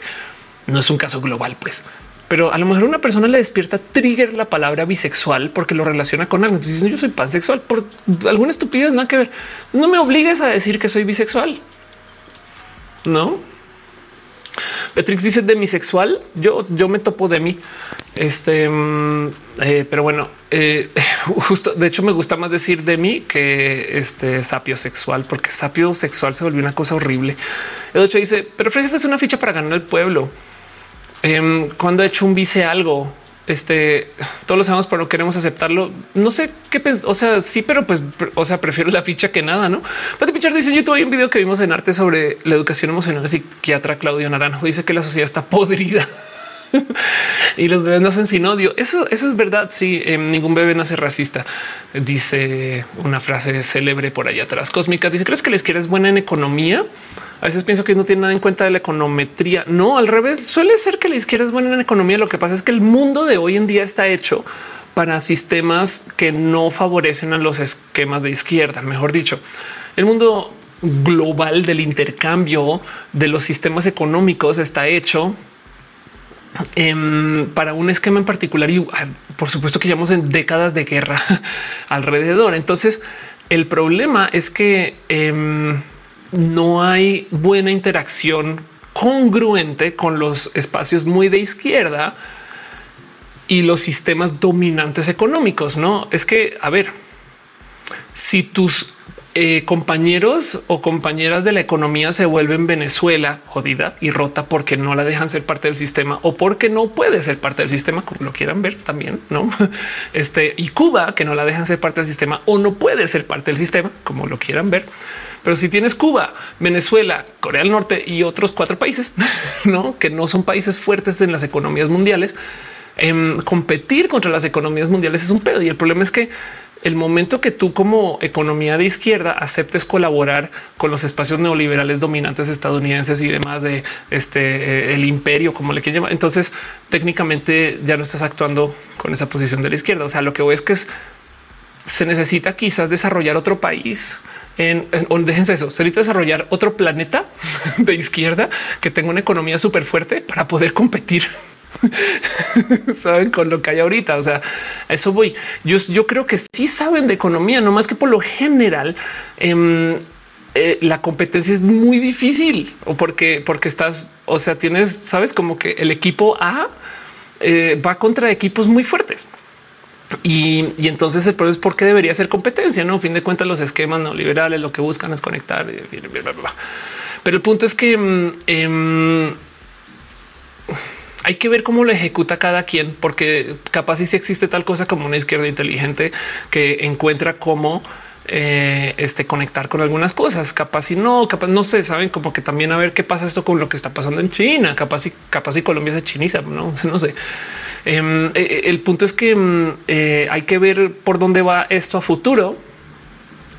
Pero así como que yo creo que sean malos en economía, no. Yo creo nomás que es que el mundo está dominado por un esquema que literal viene de Estados Unidos, que ganó hasta la Guerra Fría. ¿no?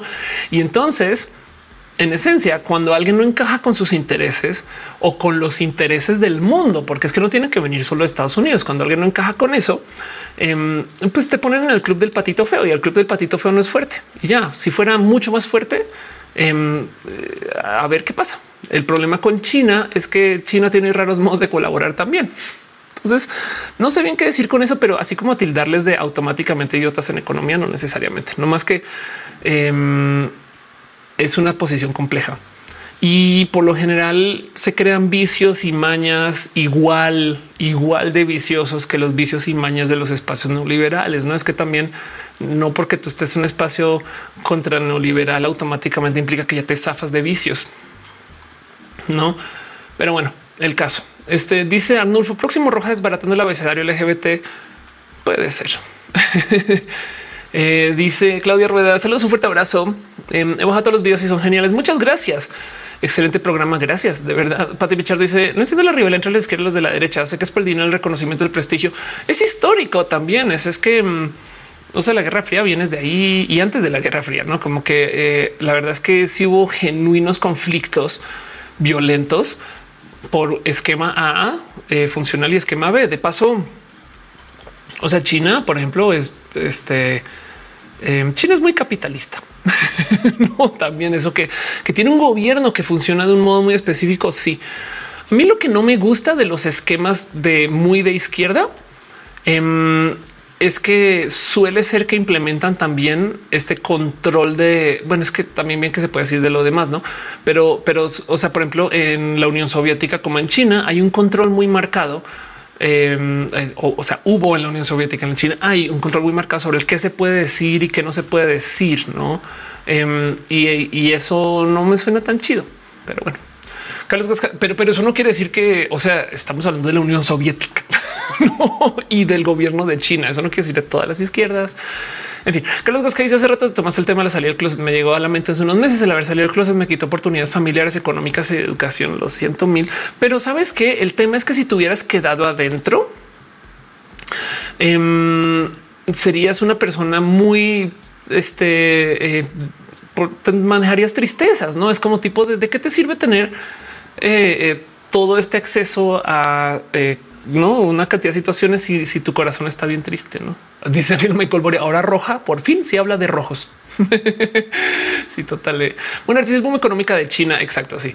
Eh, Pati dice eh, demisexual es una persona que no puede tener relaciones sexuales sin un vínculo amoroso. No necesariamente así como puede, no? Em, pero sí pasa mucho que dentro de los espacios de mí, porque es un espectro, habrá gente que lo ve de un modo, habrá gente que lo ve de otro modo, pero entre los espacios de mí es muy de no déjate un vínculo amoroso, un vínculo no? O un vínculo emocional a veces, no como tipo de hay gente que literal se puede acostar así con quien sea eh, y ya. Y, hay gente que es de no, yo necesito saber cómo te llamas, cuáles son tus intereses, eh, cosas así muy personales, no? Em, y, y si no, literal, mi cuerpo no siente pulsión sexual. Y eh, confirmo esto es real, no? Dice azúcar roja cuando hablan de rojos o no sé, trabajo los lunes. Sí, total. Pero bueno, el punto es que también hay millones de modos de que de, la de mi sexualidad. No, mira, te voy a decir un raro modo de interpretar la de mi sexualidad. Soy una persona ansiosa y necesito saber de cosas que calman mi ansiedad para poderme acostar contigo. Eso es una de mi sexualidad. Pues si así lo identificas.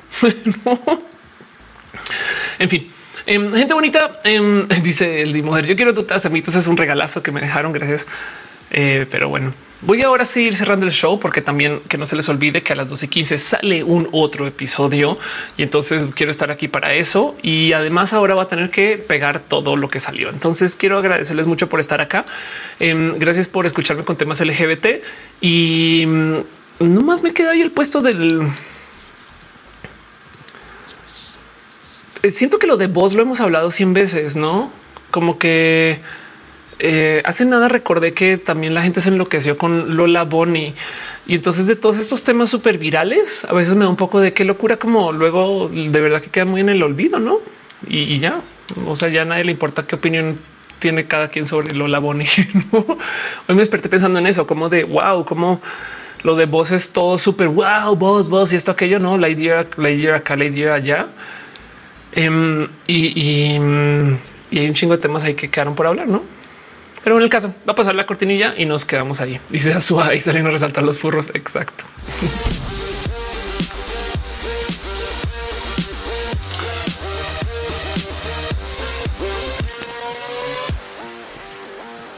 En fin, gente bonita, gracias por estar acá y voy a tener un problema horrible y es que no me va a dejarle los nombres de la gente de justo de las transmisiones anteriores. Em, y esto lo voy a sufrir porque quisiera, pero de todos modos en Twitch sí puedo.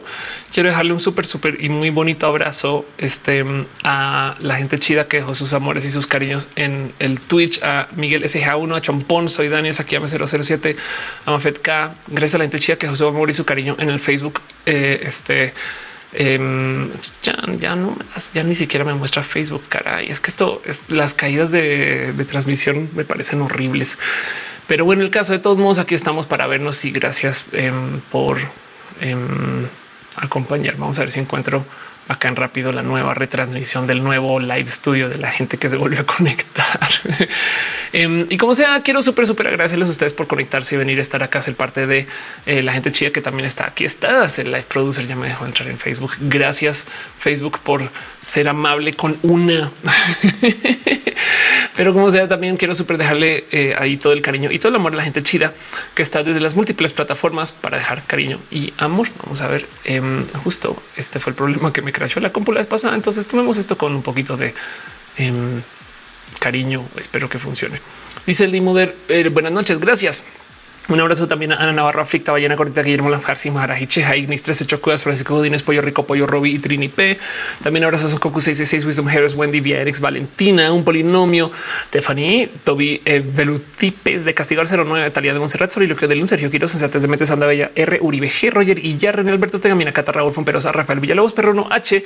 Te queremos también a ti. Paulina C. Pasos por Ingeniera Pamela Gutiérrez, Nora Neco 09, Nora Adrenalina, Nora G, News, Snake, Néstor Maldonado, Rosada, Neves, Chon Top, Muba, Samus y Karina Mos Cristal, Miss 02, Mr. Blue, Minerva López, Mike Lugo Mejía, Mazatzin, Armenta, Maitito Real de Farías, Mavila Morales, Maricar Monroy, Marisela López Lozano, Mariana Rongalves, Magdalena Álvarez, Lun 07, Lucero Quilla, Luma Salud, L de Model, Clear, Katza, K22, 18, R, Yul Valle Vázquez, Julián Galo 6, Jaime, José Cortés, Joseph Valentine, Jorge Juan, Jorge Díaz, Jessica Milla de Loidir, Jamir, NRN, Ay, no, Tony, Luis 19, House of Pancakes, Hall 23, Hígado de Pato, Héctor, Héctor Ferriola, Ali Blasco, Haji, Bajo BS, Gustavo Rocha, Gustavo González, Great Dragon, Jerónimo Quintero, Germán Briones, Garnachita, Gaona Susi, Gabriel Mesa, Fraglo Mayo, Sir Hernández, Fernando Cerna, Seri Frank, Manuel Marroquín, el famoso, Edgar Rico, Donovan del Valle, Denis con dos S de los PP, David Torres, Daniel Vargas, Dali Caro, Cristian Franco, Crobite 100, Commander, Comandante Data, Cat Power, Carlos Cragueto, Carlos Comodora y Marroquín, Prenda Pérez Lindo, Bert Hernández, Susana Maesa, Aurea Castillo, Arnulfo García, Álvaro Bobsky, Animark, Angie Arias, Andy Mejía, Andrés Felipe Hurtado Murillo, André Bete, André Conde, Ana Virgen Algonzo 84, Ale Galvana, que 007 y Aflicta. Gracias. También la gente chida que está en team de moderación, Caro, Uva, Uriel, Fabián, Montse, Tutix, aliado de Pata y Aflicta, Gama, Volantis también está por el chat. Gracias, gracias, gracias mil por ser parte de todo esto. También le quiero super dar las gracias a la gente chida que está, que se conecta. Vamos a ver quién me dice, porque de verdad esto es todo un tema justo cuando se desconecta, pero un super abrazo Pati Pichardo, Dani Reza, este, em, este Ángel Michael Boria, también Ale Ale que dejó stars. Gracias de verdad, Maricar Monroy también. Em, y súper cariños para Carly Naf en el Twitch. De paso, la lista es un poquito más larga. Qué bueno. Gente que sobrevivió el salto Twitch. Creo que no hubo salto. Claro, Twitch transmite la misma liga, no? Adem y Sexon, Adi, quien bajo Mara, Alex, quien bajo Ana Luna, Another TV Viewer, eh, Azukami, Casa, Aten, Atel, perdón, Axel, quien bajo Medina, Azu, bueno, jaja, huevito cero, caro cero, Katy con 13, Chamurrock, Choconay, Commander Root, Síndica, eh, Dani Sunderland, Darwin, 229 em, Denise con entonces es Diana Salas, doctor Ivo, Eduardo Arispe, eh, este me dejas un mensaje. Ahorita voy contigo. Ok, qué chido. Súper. Sí, prometo, me asomo. Em, un abrazo para el varón Samedi, a Elisian, Emiliano Apolinar, Emiricio 006, Eri Frank, Galoran Gantuboa, Keon Linkets, Gio Sempa 89, Itzamili, Jay Fees, Killer Queen 01, Krilenat, La Kylie, Lady XL, LD Mother, Luis Jabo, Random Lico Signio, Mafet K, Miguel SG, perdón, Miguel SGA 1, eh, Minanash, Misokada, eh, Olden RNN 1, Kiyushu, Roger Girl, sí, no, perdón, es Rogue Girl, Scarlet Cam, Spike, eh, perdón, Silk 0507, Spectre Player, Supa 8, Tisclados, Virgo, Procisan, Cocus 666. Eh, prometo ahorita más o Eduardo. Em, y también de paso, también la gente chica que se conectó al YouTube, había Electropop, Cotas, Alicia Berrios, Andy Phantom, Arnulfo García, Elenir Alemán, Carolina Calzada, Denise, es Eduardo Arispe, Federico Blas, Gaba Volantis, Gese, Hígado de Pato, Irina Hostal, Gradenco, Karen Juliet Cabrera Pérez, eh, Kenny Cipriano, Lucan Vilchis, Maite Vadel, Mejía Art, Mía Mora, Michael Machado, Mr. Blue, Mónica Gavilanes Moon, Paulina C, Samia Nogales, Santiago del Cid, Scarlett Sergio Quiros, por Eterno Estudiosa del Pop, este y Zaira Juárez. Gracias, Antechia, por conectarse, por ser parte de esto y por acompañar. Si estás por ahí también, Serenático, si estás por ahí también, Adri Agua, besitos, si estás por ahí, vea, besitos también muy especiales.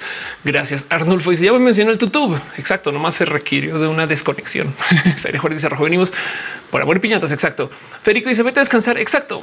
La verdad es que después de lo roja normalmente no hay descanso porque después de roja está mini roja. Mini roja estrena a las 12 y 15. Pero también ahorita tengo que bajar los dos episodios, editarlos, pegarlos, subirlos antes de que nadie se despierte, lo cual quiere decir que esta noche va a pasar la noche editando, pero bueno, no pasa nada. Eh, eh, Alemán dice cariño y amor. Yo a ti también. Scarlett me está dando cariño y amor. Gracias. Em, Eduardo prometo me asomo. Mistra dice al KFC. Paulina dice lista para pedir rápido en KFC y conseguir su 30% de descuento. bueno, eh, sí, total. Sí, la respuesta es sí. El limo de hechizo aprender contigo. Gracias. Eh, Arnulfo dice solo recibí dos menciones. Arnulfo, Arnulfo, Arnulfo García. Siempre recuerdo, no tres. En fin, gracias por estar acá. Nos vemos la próxima semana. Marchen con bonito y um, ustedes sepan que mm, Pride, exacto, es un momento también muy bonito y espectacular. Y entonces yo sé que pasan cosas culeras, pero enfocémonos también en que hay cosas bonitas y el mero hecho de que nos podemos reunir me parece hermoso. Em, es una lástima que se haya caído la transmisión porque el tema de la comedia eh, me gusta hablarlo mucho, no más que, que a veces me da un poco de pues ya no, como que un poco de oigan, ya ya. en fin, em, pero como sea, todos modos, ahí están los videos con las entrevistas. Chequense la entrevista con Nicho. De verdad, si les interesa eso, vayan y chequen de lo que hablé con Nicho. Em, porque no, estoy diciendo que solamente eh, un grupo de gente sepa hablar de un grupo de gente, solamente que clamen responsabilidad por los mensajes y las cosas que están diciendo. No es un yo no sé de esto, pero me parece que, por ejemplo, tan fácil que es decir eso. No em, el punto. les quiero un chingo. Nos vemos eh, la próxima semana o en Pride. Si no nos vemos en Pride, este les tengo en mi corazón. Saben como que tampoco que no se nos olvide que tenemos muchos espacios donde nos podemos encontrar. Dice Manuel, mi primera vez que el Rojo en vivo. Qué chido. Gracias por estar acá. Gracias, gente bonita que sus cariños y amores. Desafortunadamente, como se cerró la transmisión, entonces ahora difícil abrirla y ver quién fue. En fin, el caso. Nos vemos. Besitos, se les quiere un chingo y gracias por ser parte de Roja. Y nos vemos ahorita que lance el mini Roja. Yo voy en el chat con ustedes. Casi funciona.